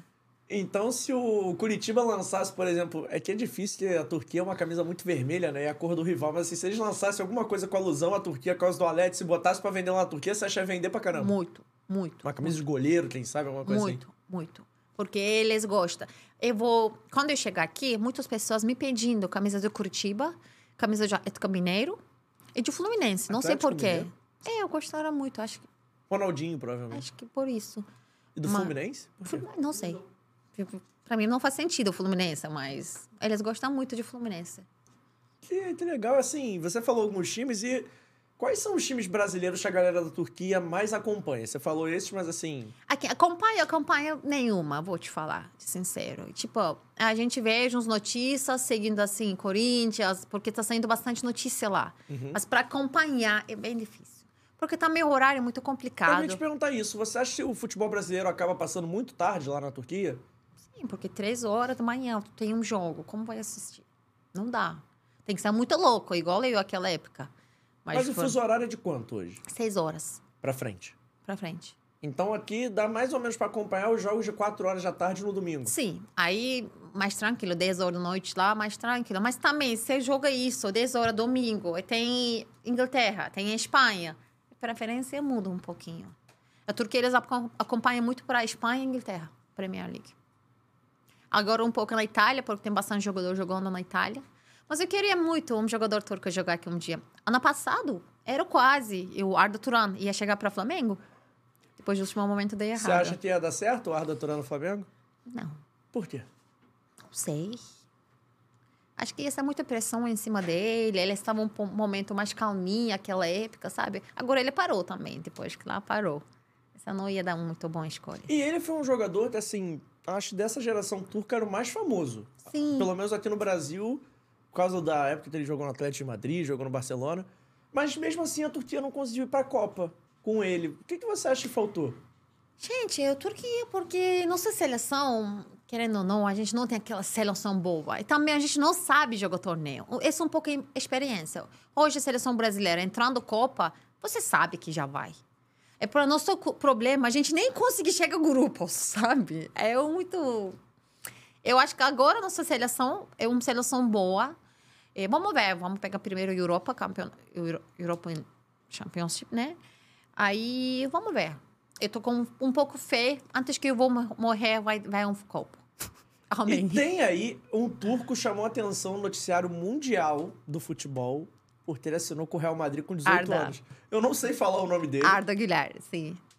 Joga muita bola mesmo. Gente. É craque ou... O craque, não. Vai dar o certo Real? muito. Ó, vou te falar. Eu assisti ele desde 15 anos dele. Um craque. Tipo, vocês falavam aqui pra Neymar, eu posso falar pra Arda. Ele não vai ser igual ao Neymar. Eu acho que o jeito de família, tudo, ele vai ser mais calminho, mais tranquilão.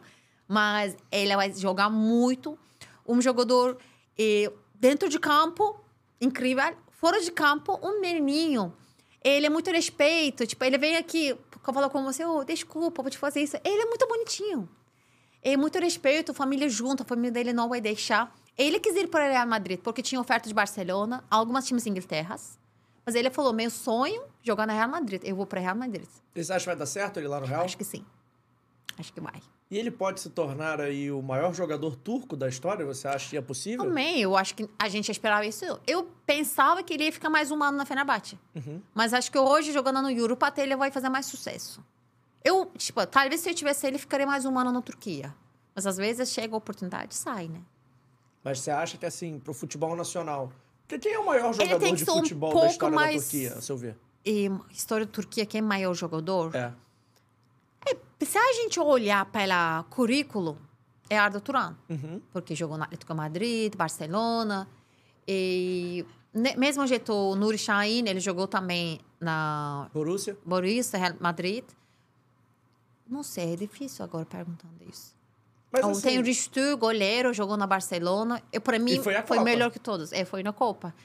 Olhando todo o currículo, pra mim é o Ristu. você acha que o Arda pode superar o Stu? Com certeza.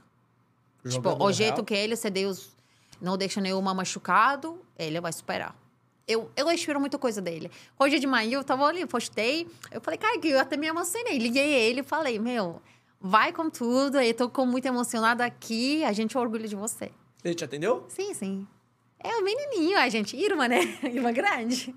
Que legal. E assim, pra, pra quem acompanha aqui do Brasil e não conhece ainda, porque não vê tanto futebol turco, como é que ele joga? Como é que você pode contar pra gente o estilo de jogo dele? Quem ele lembra jogando?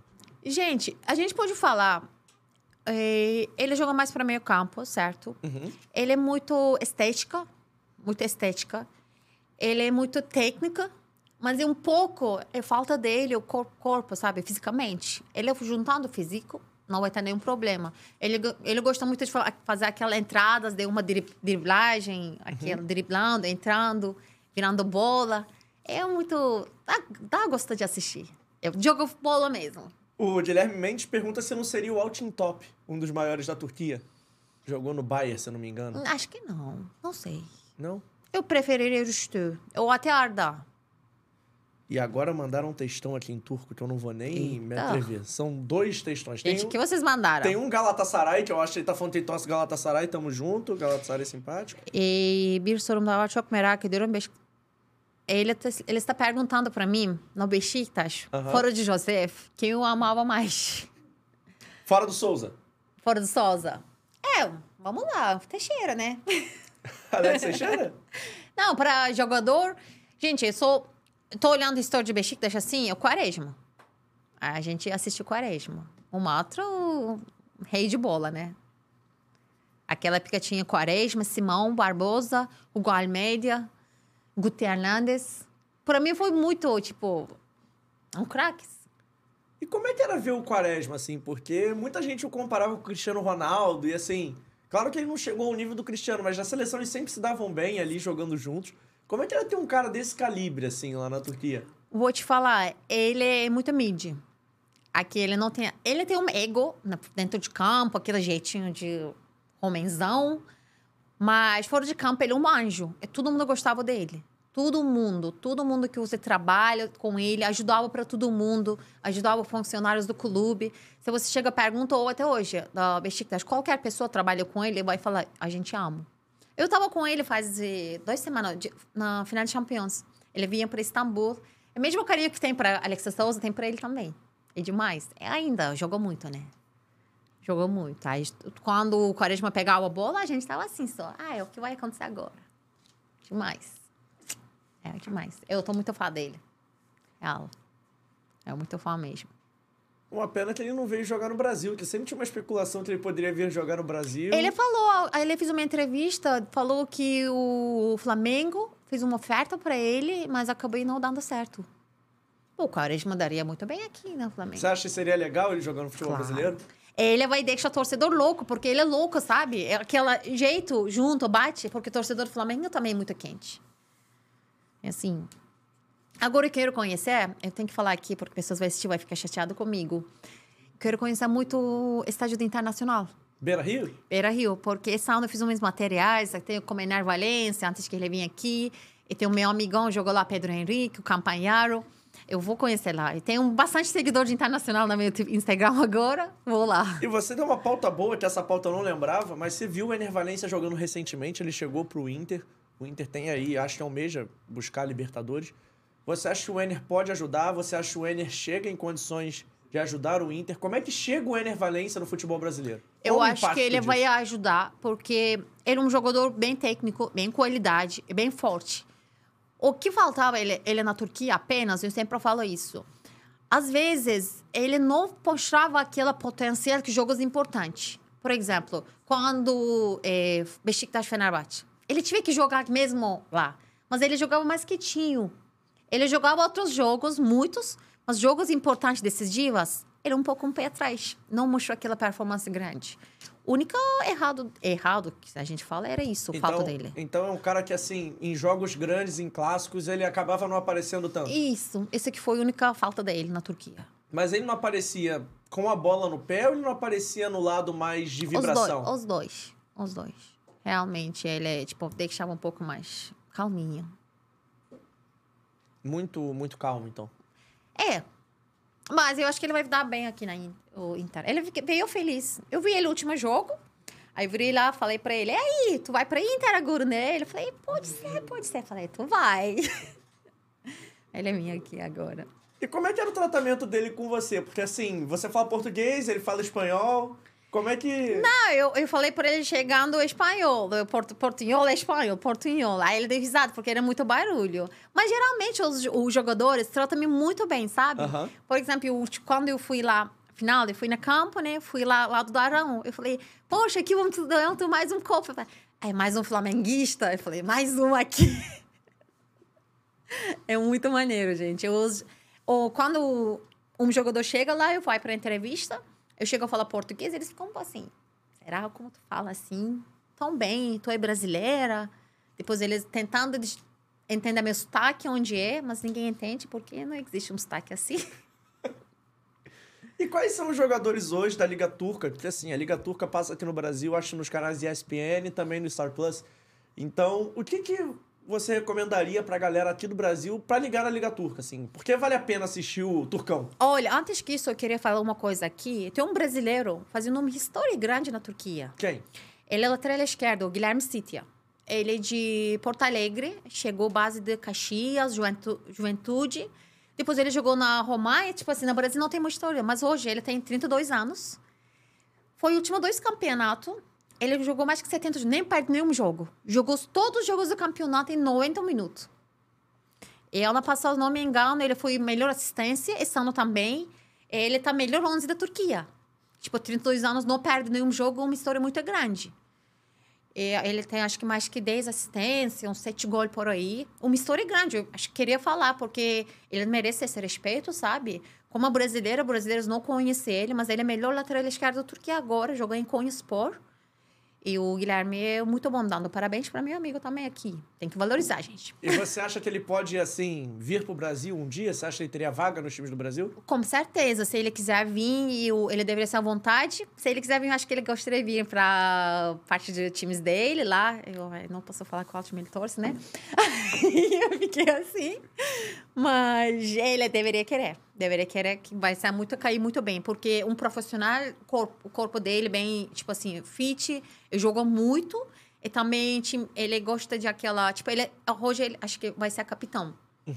Mas em dois anos do campeonato, ele não perde nenhum jogo. Nunca machucou, nunca tomou cartão vermelho. Todos os jogos jogou 90 minutos. É tipo a pontuação do ele na SofaScore, 7.8, 7.6, assim, é top.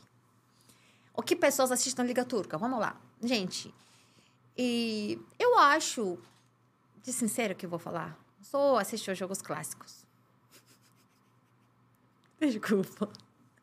Não, porque assim, a economia tá bem complicada na Turquia. Aham. Hoje na dia não vem daquela é, jogadores grandes. Porque um, um lira, um euro vale 25 lira. É muito alto. Você não dá para fazer aquela contratação de milhões, 2 milhões, 3 milhões, é muito dinheiro. A qualidade é muito abaixo.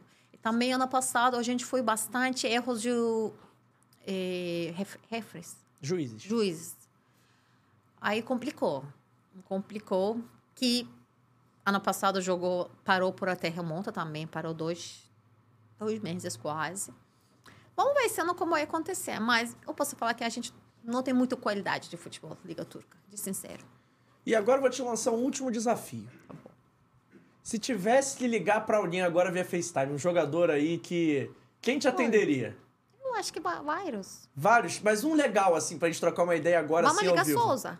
Pode, o Souza tá na China, não sei se ele Não vai... sei que hora, Sou- É, tá. China. Pode me dar meu celular, dá? Não, acho que é também aqui. Esse é como cachorro. Meu filho. É muito bonitinho, gente. Olha aqui. Bocha... Olha aqui, como bonitinho meu Qual filho. nome? Theo. Theo. Tem nome brasileiro. É, vamos lá. Que horas na China agora? Alguém descobre aí pra mim que horas são na China? Que horas? Duas e um da manhã. Então, vou mandar uma mensagem aqui primeiro. Porque duas horas é complicado, né? Ah, a gente pode ligar Guilherme. Guilherme, o É o lateral? melhor lateral. Ah, vamos ligar pra ele então. Vou mandar uma mensagem. Ontem a gente já convida ele pra vir aqui no programa quando ele estiver no Brasil aí, ó. Ver. Agora eu vou ligar, ninguém me atende, eu falo. Ah, atendi. Oi! Oi, olha aqui, eu tô com um podcast aqui de futebol. Eles me perguntaram qual o jogador melhor do Turquia. Eu falei, você, ele é melhor lateral da Turquia. Ah, obrigado. Aqui pra te conhecer. Tudo bem? Tudo bem? Peraí, vou... Aí, Guilherme, eles perguntam se um dia você queria voltar para o Brasil. Tu é? Tô aberto a propostas. Não, realmente, como eu falei, ele é jogar nos últimos dois anos todos os jogos, melhor lateral do... Até Europa, né, para pontuações. Só para tu dar um oi pra galera aqui. Ah, desculpa, eu tô saindo aqui do treino. Ah, tá. Um oi, oi pra todo mundo aí. Um beijinho, então. Não vou te deixar pra você não fazer acidente. É, tu sabe como é que é a direção aqui na Turquia. É, eu sei. Ai, boa sorte, viu, amigão? Tá, tá. Tchau, tchau. Tchau, tchau. Gente, vai seguir ele também. Aí, ó, Gui não, é to- não é todo dia que a gente fala com o melhor lateral do futebol turco ao vivo no programa, não é? Não. é? Ai, não sei, vou olhar aqui quem eu tenho na minha lista. Dá pra ligar Quaresma. Nossa, que se ele vai entender. Porra, eu sou fã. Joguei muito com ele no videogame. Vamos lá. O não a gente já tem, né, rapaziada? Imagina, imagina se o cara atende de rolé. Aqui não pode aparecer, aparece o número agora. Não, por favor. É, aí me queima. Acho que ele não vai entender, não. Vamos lá. Quem vocês quiserem. Ah, Tem algum jogador que tu lembra? não. Quaresma era o Quaresma. Não, Quaresma eu liguei duas vezes, mas é... aí tô com... Quando ele é estressado, é muito estressado, né? aí... Quem mais? Tô olhando aqui lista, quem jogou. Liga pro Arda. Você vai ficar trocando ideia em turco com ele? Não, o Arda não vai atender, não. A gente não tem aquela intimidade, não. Ah, de de- Arda Guilherme? O do Real Madrid. Ah, isso eu não posso fazer agora, não, né? Queima a esquema dele antes de se apresentar. Gente, eu não sou mal, não. Aí não sei, não tô lembrando aqui. Ah, você já ligou pro Guilherme, foi legal. Tá, Souza deveria dormindo. Eu vou ligar Souza. Vamos lá, qualquer coisa ele acorda. Não, porque como Souza, ele é... Eu tenho aquele jeito, sabe, como Souza. 10 horas da manhã na China, a gente tá ligando pra alguém. Vamos lá. Porque Souza, máximo ele vai me xingar e eu vou deixar. é, ele tá ocupado. Tá dormindo. Oi, amigo, desculpa te liguei essa hora. Eu tava um podcast aqui. Eles me perguntaram qual jogador que ama mais brasileiro. Eu sei, né? Eu só quis dar uma oi pra ti, mas eu descobri que agora madrugada lá. Desculpa, viu? Mais ou menos aí. Talvez ele quer voltar agora. Aqui, ó, a última mensagem, eu acho que botaram no Google Tradutor pra você. Que eu vi um Vasco ali no meio. Ele falou: Eu queria a- o- abraçar para João. Ele é muito lindo, mas ele torcendo, o Vasco é muito feio. Não, não é possível que seja isso. Não é Sorry, juro isso. Pô, o cara fala em português, ele se deu o trabalho de entrar no Google Tradutor pra escrever isso, pô, amigo. Obrigado pelo carinho, pelo trabalho que você teve aí. Tamo junto. Valeu, querido. Falou que eu sou bonito, obrigado. Não tem problema não. Jensen, tá gostando do nosso bate-papo? Muita gente. Eu falei muito, desculpa. Nada. Eu gosto de falar. Eu... A gente adora. O problema, assim, quando eu falo português, eu falo tudo. Até no turco eu sou um pouco tímida, sabe? Mas eu conto tudo. Bom que não contei. Depois a gente faz uma podcast, eu fofoca. Não, não, mas a- Não, não, futebol, não, não. momento fofoca. Pode contar, Não, conta não. uma fofoca aí pra não, gente. não tem, assim. Ah. Tem que perguntar, tem que chegar pergunta com pergunta, né? Não, mas aí você faz uma pergunta então, vai. Fofoca a gente gosta. Não, não tem agora. Uma fofoca assim, Agora não chega, gente. poxa. Falou logo que tinha uma fofoca pra gente, a gente fica até empolgado, né, produção? Minha produção adora uma fofoca também. Claro. Claro. Olha, tu- nem- quem, quem não gosta? Mas lá na Turquia o pessoal é fofoqueiro também? Muito. Sério? Não é fofoca. A gente se eh, deixando saber de novidades. um É pra bem outro. informado, é bem informado. informado, nada fofoca. Tipo, fofoca é ruim falar de mal. A gente não fala de mal. Eu falo, eu chego porque, ai, o que aconteceu? Outro dia fui uma negócio de trabalho lá, um outro time perto do diretor. Minha amiga me liga, tu viu o que que aconteceu? Tipo, vem, conta. É uma novidade, é uma novidade. Claro. Mas é, aqui não tem. Eu tô um pouco, eu tava fora de Brasília, né? Não tem muita fofoca, gente. Aí, próxima vez, deixa a próxima. Beleza. Cara, tem um número 34 me ligando no WhatsApp agora. Que momento. Direto da China, número 34. Aqui, vamos para nossas perguntas gerais. A gente Tá gosta de conhecer um pouquinho. Eu quero saber o estádio mais legal que você já visitou. Da Brasil, Pode ser do Brasil ou da Turquia. é Turquia, eu vou falar que é estádio do Besiktas, Vodafone Arena, porque ele tem melhor vista também. Uhum. Aqui no Brasil, eu... Pensando...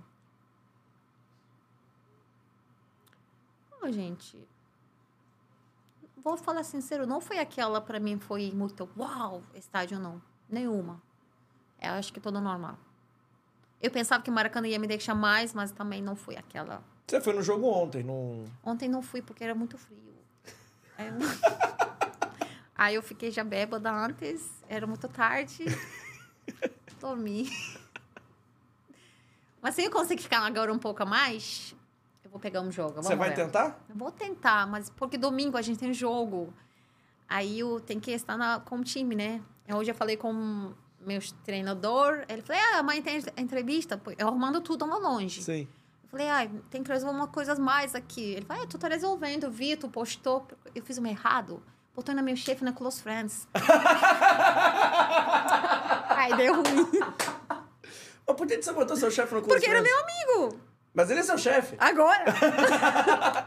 Aí ele falou, você tá realmente estou trabalhando muito, mas eu fiz umas coisas também, a gente aproveita, né? Claro. Aí ele falou, tudo bem, resolve por aí. Vamos ver, vamos ver. Tá Vai disposto ter. a conseguir até uns dois, três dias. Tô querendo. Ou não você já Passagem tem. é né? muito caro, gente. É, aí tem que resolver tudo de uma vez. Ou não você já tem. Fala pra ele, pô, já tô aqui. É, mas tem jogo, é pré-temporada. É tipo, pior pré-temporada, que eu tô pô. fugindo aqui pré-temporada. Pré-temporada. Fala pra pré-temporada, querido. Pô. Aí tô resolvendo tudo aqui. ih, Mas a gente tem um jogo contra o Hull City. É, domingo. Legal, o time da Inglaterra. Isso. Aí o dono dele também é turco. O dono do Hull City é turco. A gente vai fazer um jogo de amistosa pra ajudar também a cidade. Legal. E o melhor jogador que você já viu jogar lá na Turquia?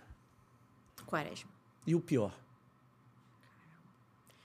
Ah, vou- te falar. Bilica. Quem é esse? É bri- brasileiro. Bilica. Gente, ele jogava nada. Ele não sabia ler. Um jogador nesse nível. Até na vida não, ele não sabia ler.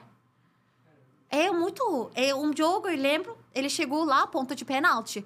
Botava pra dedo. Pra pessoa não conseguir chutar.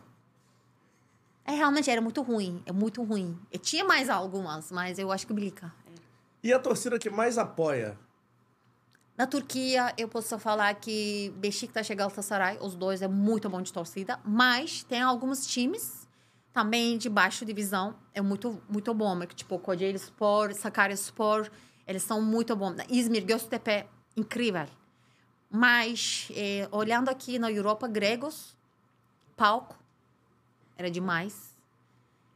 Aqui no Brasil, eu acho que o torcedor do Corinthians é muito bom. Flamengo eu acho bom, mas eu acho que ainda o Corinthians é melhor que o Flamengo. Porque o Flamengo não tem aquela. Não sei. E eu tinha assistido um jogo, Botafogo Vasco. Uhum. Final do. O Vasco ganhou. Carioca. Acho que 2015, 2016, na Maracá. Era muito bom. Torcedor lá, eu falei, é, o Vasco aqui é bom. E por que você não virou Vasco, então? Não, porque eu virei de Flamengo. Eu também não troco time cada dia, né? Mas me tira uma dúvida. O Fernando, volante que tá no Sevilha, jogou no Galatasaray em uma época. Sim. Ele tava sendo aí... Tinha um papo que ele poderia vir pro Vasco. Você acha que ele ajudaria o Vasco? Que ele daria certo no Vasco? É, depende do momento dele, né? Uhum. Tipo assim, se ele vier, ele vai fazer um Campanha bom aqui. Ele é muito bom jogador. Outro que também estava aí especulado em vários times brasileiros é o Luiz Gustavo, que jogou no Fenerbahçe, volante, jogou na seleção te brasileira. falar, ele jogou nada na Fenerbahçe. Não falei que jogou na Fenerbahçe. Sério? Que ele tava no time do Cristiano Ronaldo do Talisca. Ele é muito... Passou uma campanha muito ruim lá. Real. Mas você acha que se chegar no Brasil ajuda ou... Depende se ele quer jogar, ele ajuda. Porque tem muitos jogadores assim, depois com o tempo, eles não querem mais jogar.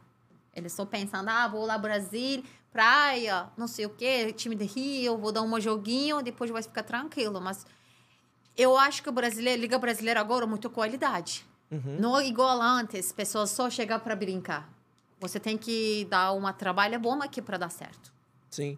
E hoje o Vasco apresentou o zagueiro Maicon, que jogou no Galatasaray também. Ah. O God of Zaga, o zagueiro Sim, Maicon. sim, sim, Você sim. acha que ele chega Ele pra é, ajudar? ele é muito bom zagueiro. Acho que sim. Você acha que, que ele pode ter sucesso no Vasco? Sim. Ele não foi bem no Santos. Não, acho que vai dar bom, porque ele é bom zagueiro, gente.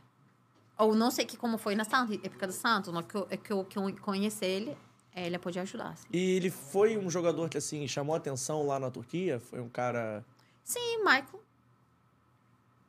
Foi. Assim. Os torcedores, todos, gostaram dele. E Sam, Michael nasıl da Galatasaray'da? Michael Stopper.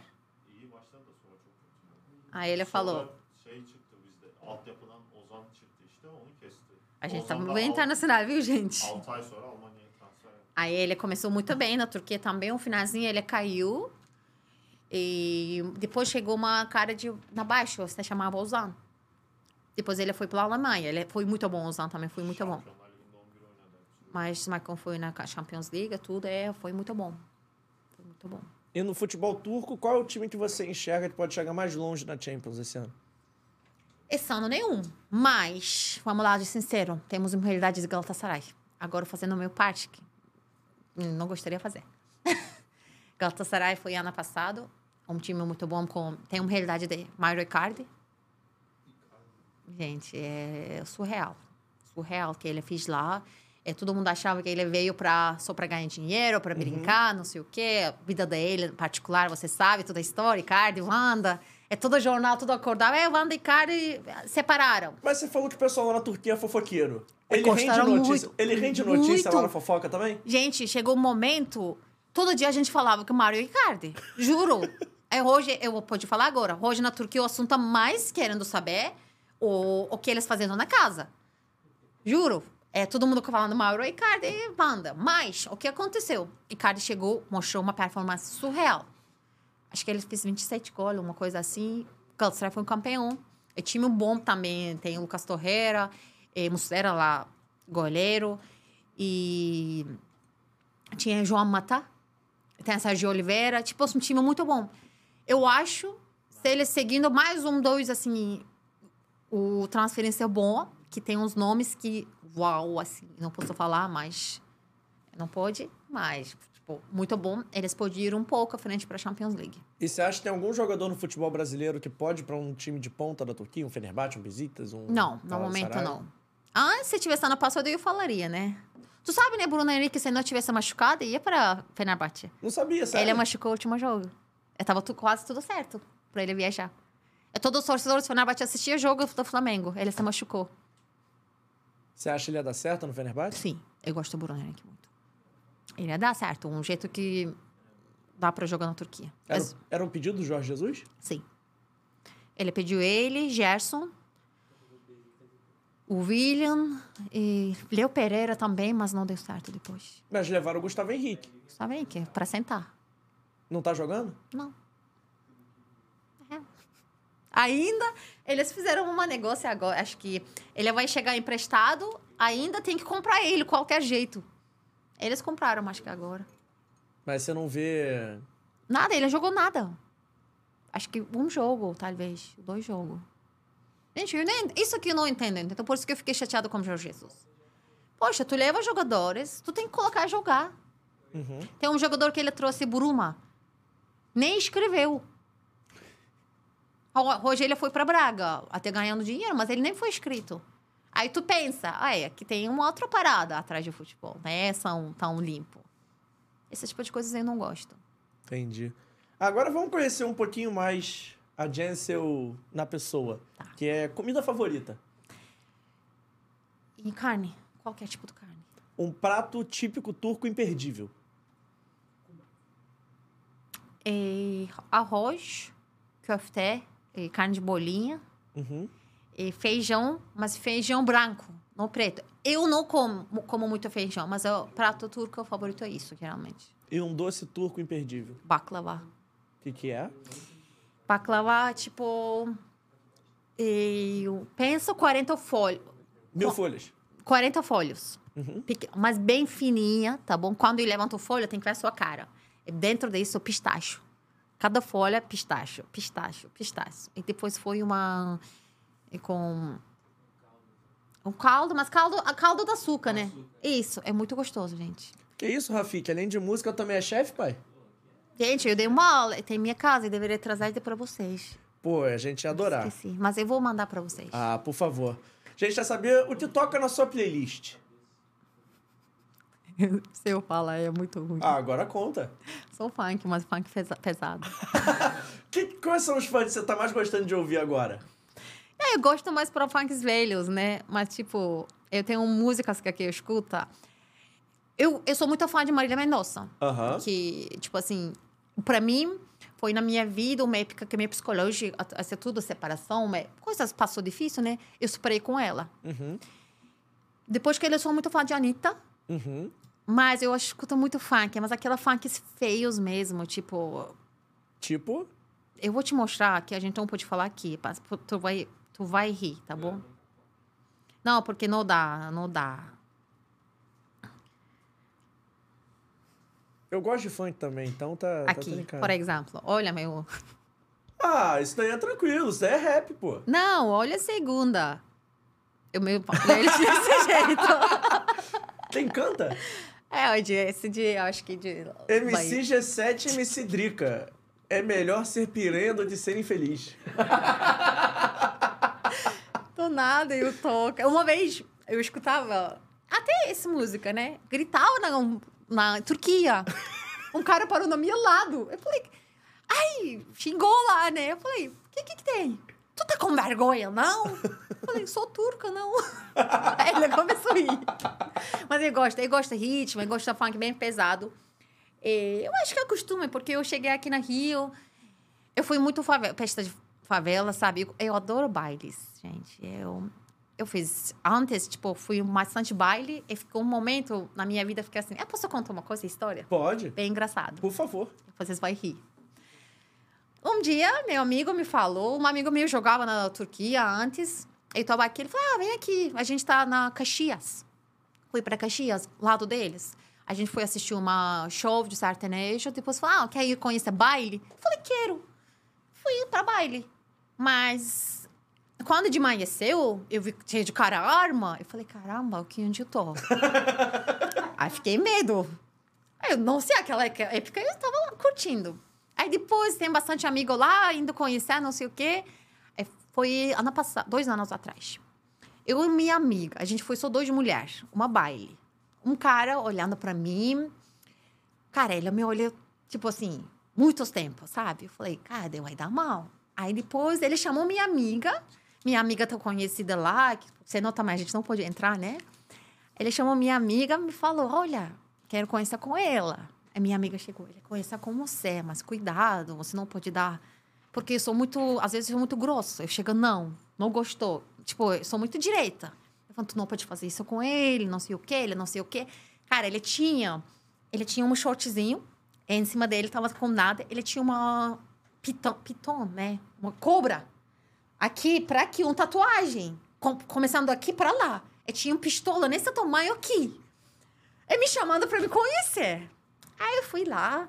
Ele falou, deixa comigo, que. Tu tá louca? Eu falei, não, tá louca? Eu não vou ficar com ele, não, mas vou dar um jeito de falar, não. A minha amiga tá com medo, assim. A gente foi lá, ele conhece. Oi, tudo bem? Sou turco, tu não me chama Turquinha? É tu Turquinha, não sei o que. Vai, tudo bem. Eu falei, eu tô muito linda. Eu quero conhecer você, não sei o que, o jeito, sabe? Eu virei e falei assim, poxa, você é muito bonito mesmo. É minha amiga, sabe? Já aí, falei, pô, queria ficar muito com você. Eu te pegaria até agora, mas eu sou sapatão. Ai, minha amiga começou lá, sabe? O cara dela. Tipo, ele não pôde rir. Mas o cara dela olhando assim. Ele virou assim, sério, que pena. Eu falei, sério, eu não curti um homem, não. Você não pegaria você até agora. Te levava à minha casa, tipo, tô, tô bêbada. Aí o cara virou meu amigo. Até hoje eu tenho ele no WhatsApp. Eu tenho um amigo bandido. A minha amiga chega e me fala: Tu é, tu, tu é lésbica mesmo? Eu falei: Não, meu. Aí. Mas eu fiz essa. É, já meio. Eu sou meio carioca já, né? Sabe enrolar. Acho que a pior história é isso, foi pra mim. Eu vi um TikTok outro dia de uma moça portuguesa. Ela é de Portugal, ela falando como é que ela tem que se comunicar no Rio. Você chegou a ver esse vídeo? Que ela fala que ela tem que falar poucas palavras, que ela não pode falar muito, porque senão dizem que aqui no Rio cobram mais caro pra gringo. Você, você, Ah, eu não tenho isso, não, gente. você sai falando mesmo e. Eu, tipo, eu tenho muitas histórias aqui me virando no Rio. Fui uma vez, outra vez, tá na Caixa- o Belfort Roxo.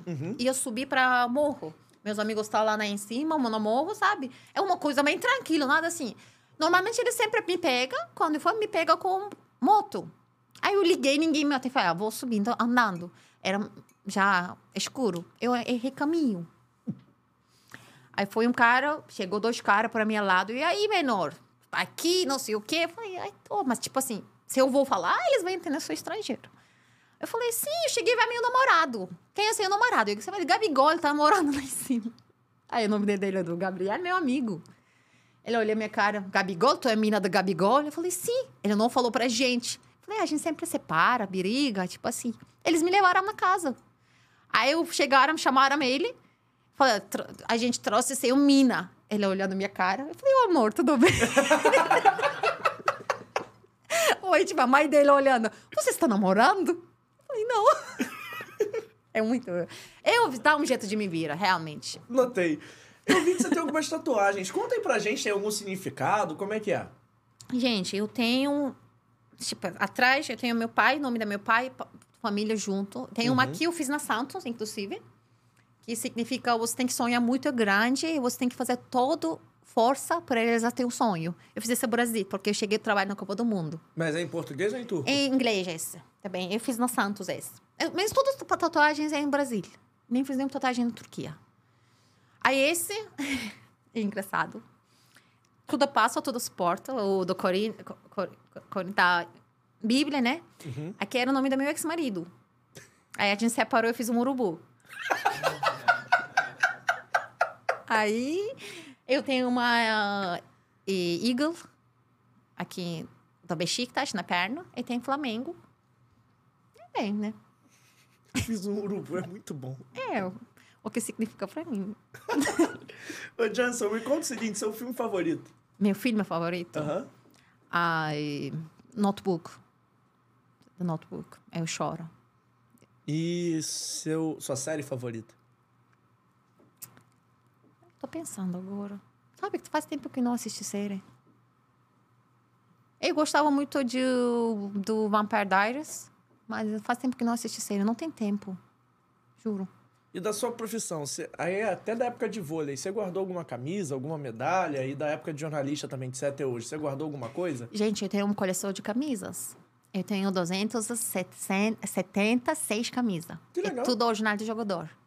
Os times que eu assisti, eu pego. Eu, sobre isso, eu não tenho vergonha. Qual é a mais especial da sua coleção? Difícil. Eu tenho um- uma de Messi, quando ele jogava na Barcelona, é assignado. Eu acho que é uma especial. Como é que você conseguiu essa? Eu pedi. eu, eu tô assim, pós-jogo, eu pedi. Ela tinha contatos também, né? Aí eu tenho de um Cristiano Ronaldo, de seleção de Portugal. Eu acho que agora é Cristiano Ronaldo, eu posso falar seleção de Portugal. Mais, assim, importante. Agora eu fiz é, um bolo de Champions League. Uhum. Assignei os todos os lendas de quem jogava na Champions League. Eles assignaram meu bolo. Bolo. Sua bola, ah, tá. Minha bola. Eles assinaram minha bola. Tem um bola na casa agora, é assim. São de os todos lendas Champions League que o o UEFA chamou para jogar lá, jogo dos lendas, Uhum. foi assinado. Foi muito maneiro, cara. Eu fui lá, lado do Cafu, Kaká, e tinha esse, Roberto Carlos, todo mundo tava aí. Aí eu tava levantando, até material estava no chão, sabe? Ele é meio bravo, né? Fiquei assim, tu podia assinar minha bola? Ô, Jansen, e qual é o dia mais feliz da sua vida? É difícil, viu? Assim, tô perguntando muito difícil. Gente, eu tô feliz mais para tempo passando com minha família, real. Assim, para trabalho, para profissão, vamos lá. O dia mais fe- feliz, eu trabalhei primeiro Copa do Mundo aqui, Uhum.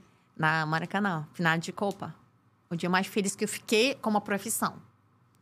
Mas fora disso, eu geralmente com família. Quando passo tempo com minha família junto, eu fico mais feliz. Mas se você me pergunta assim, direito, não tem resposta.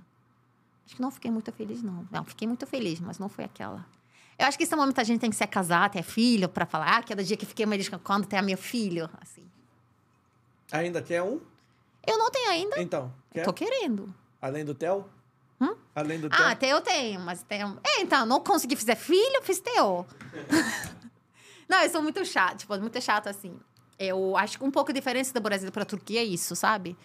Aqui, todos os meus amigos têm filhos. Tipo, a gente- ele tem 25 anos, tem filho de 10 anos. Eu, pessoas têm filho muito rápido aqui. Mas eu acho que ter filho é uma o, responsabilidade muito grande. Você, você tem que ser. Eu acho que tem que se casar, porque eu queria uma família, eu cresci uma família muito ba- bacana, sabe? Eu hoje acho que é difícil achar um homem dar condições de ser pai, não que sobre dinheiro, sobre carinho, amoroso. Porque fazer filho é fácil, todo mundo faz, até cachorro faz. Mas tem que crescer, não, gente. A gente tem que ser mais responsabilidade. Acho que a única coisa errada do Brasil é isso. Pessoas fazem muita filha muito rápido e deixa para crescer sozinho. Não pegam responsabilidade. E pra terminar, a gente começa perguntando quem é. E a última pergunta é: o que seria da Jansen se ela não fosse jornalista? O que você ia fazer? Qual é a tua profissão que você escolher? Ah, Eu nunca pensei. Eu acho que eu trabalharia alguma coisa de marketing ou comunicação. Eu também já fiz muito trabalho na minha vida, viu? Trabalhando muito desde muito cedo. Já fui vendedor, já fiz tudo. Aí foi época até... eu Estava na Grécia, estava passando umas condições muito ruins. Até foi limpar a casa na Grécia.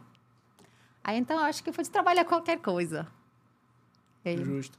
Algum recado final? Olha pra nossa câmera, dá um recado final. Pede pro pessoal se inscrever em turco mais uma vez aí, dessa moral. É, eu vou falar recado português ou turco? Você fala em português, depois Ah, você fala em tá. turco, não tem problema. Ai, gente, muito obrigada pelo bate-papo, né? Gostei feliz aqui. Eu falei muito, sei, desculpa. Espero que vocês gostaram. E também segue o canal a gente vai chegar bastante. Eu vou mandar alguns jogadores especiais para ele. A gente fez uma parceria para transplante capilar. Levo vocês na Turquia para férias, vem meu hotel. Arkadaşlar e, kanalı takip etmeyi unutmayın. Umarım sevmişsinizdir. Hiçbir şey anlamadınız biliyorum ama kanalı takip etmeyi unutmayın. Çok güzel röportajları burada bulabilirsiniz.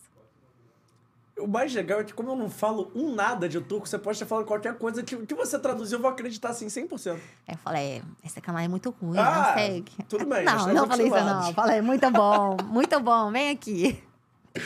Jensen, obrigado mais uma vez Obrigada pela sua você, meu presença. amor. Obrigado Muito obrigada. por ter vindo, por ter essa disponibilidade. Eu sei que seu horário estava um pouco curto aqui Sem no Brasil. nenhum. E quando voltar de novo, por favor, volte aqui pra gente bater mais papo. Foi muito divertido. Espero que você tenha gostado dessa tarde. A gente adorou ter essa Obrigada, companhia eu aqui a também adorei aqui. Próxima de outro trouxe baklava pra vocês. E kebab também. Fechado, hein? Fechou. Vou cobrar, hein? Ah, eu também vou cobrar meu vinho. E minha camisa do Besiktas. Sim, com certeza.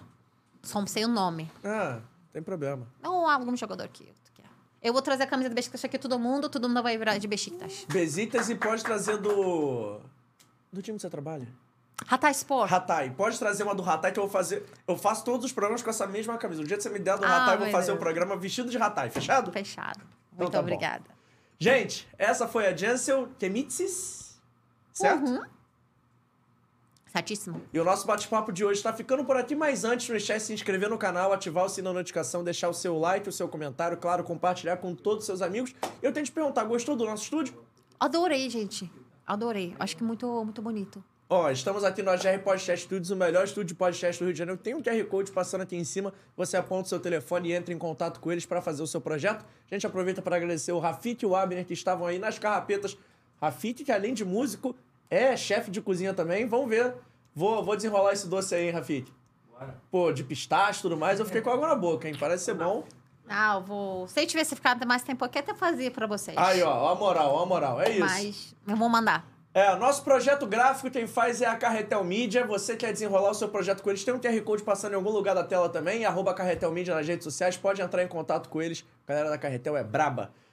Seguindo nos meus recados, eu não posso esquecer de avisar que a partir de amanhã, pra galera que pega avião, que nem você, ou barca, metrô, ônibus, e fala que o YouTube consome muito pacote de dados, pode baixar o nosso podcast no Spotify, no Amazon Music, no Google Podcast e também lá no Deezer e dando uma caroninha pra gente indo ouvindo o Fora do Jogo. Vai ser um prazer ter a sua companhia aí onde quer que seja.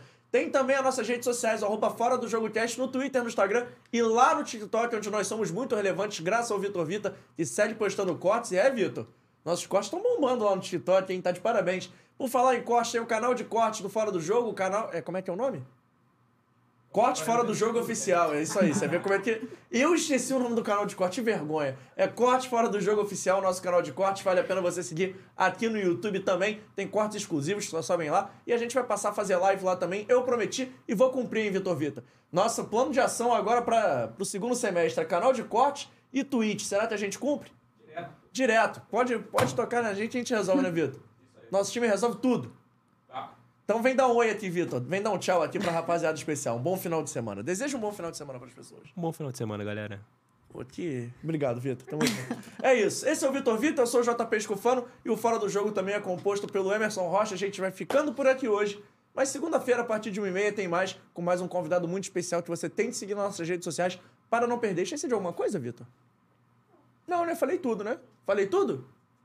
Então, falei tudo, falei tudo. Então é isso, a gente vai ficando por aqui hoje. Jensen, mais uma vez, muito, Muito obrigado. obrigado. Volte Obrigada. sempre. Um abraço ali pro, pro nosso amigo, eu esqueci o nome dele. Isso. Issa, tamo junto. Veio ver assistir o podcast. Pô, é a primeira vez que a gente tem um convidado internacional assistindo o podcast também, né? Todo dia. Tamo junto. É, isso. Geldiğin için çok teşekkür ederiz izlediğin için diyor. Obrigado. Ai, olha, meteu uma porra. Então é isso, a gente vai ficando por aqui hoje. Um abraço, curto final de semana e volte sempre aqui no Fora do Jogo a partir de 1h30, segunda e quinta. A gente tá online pra fazer a nossa resenha. Um forte abraço, tchau, tchau.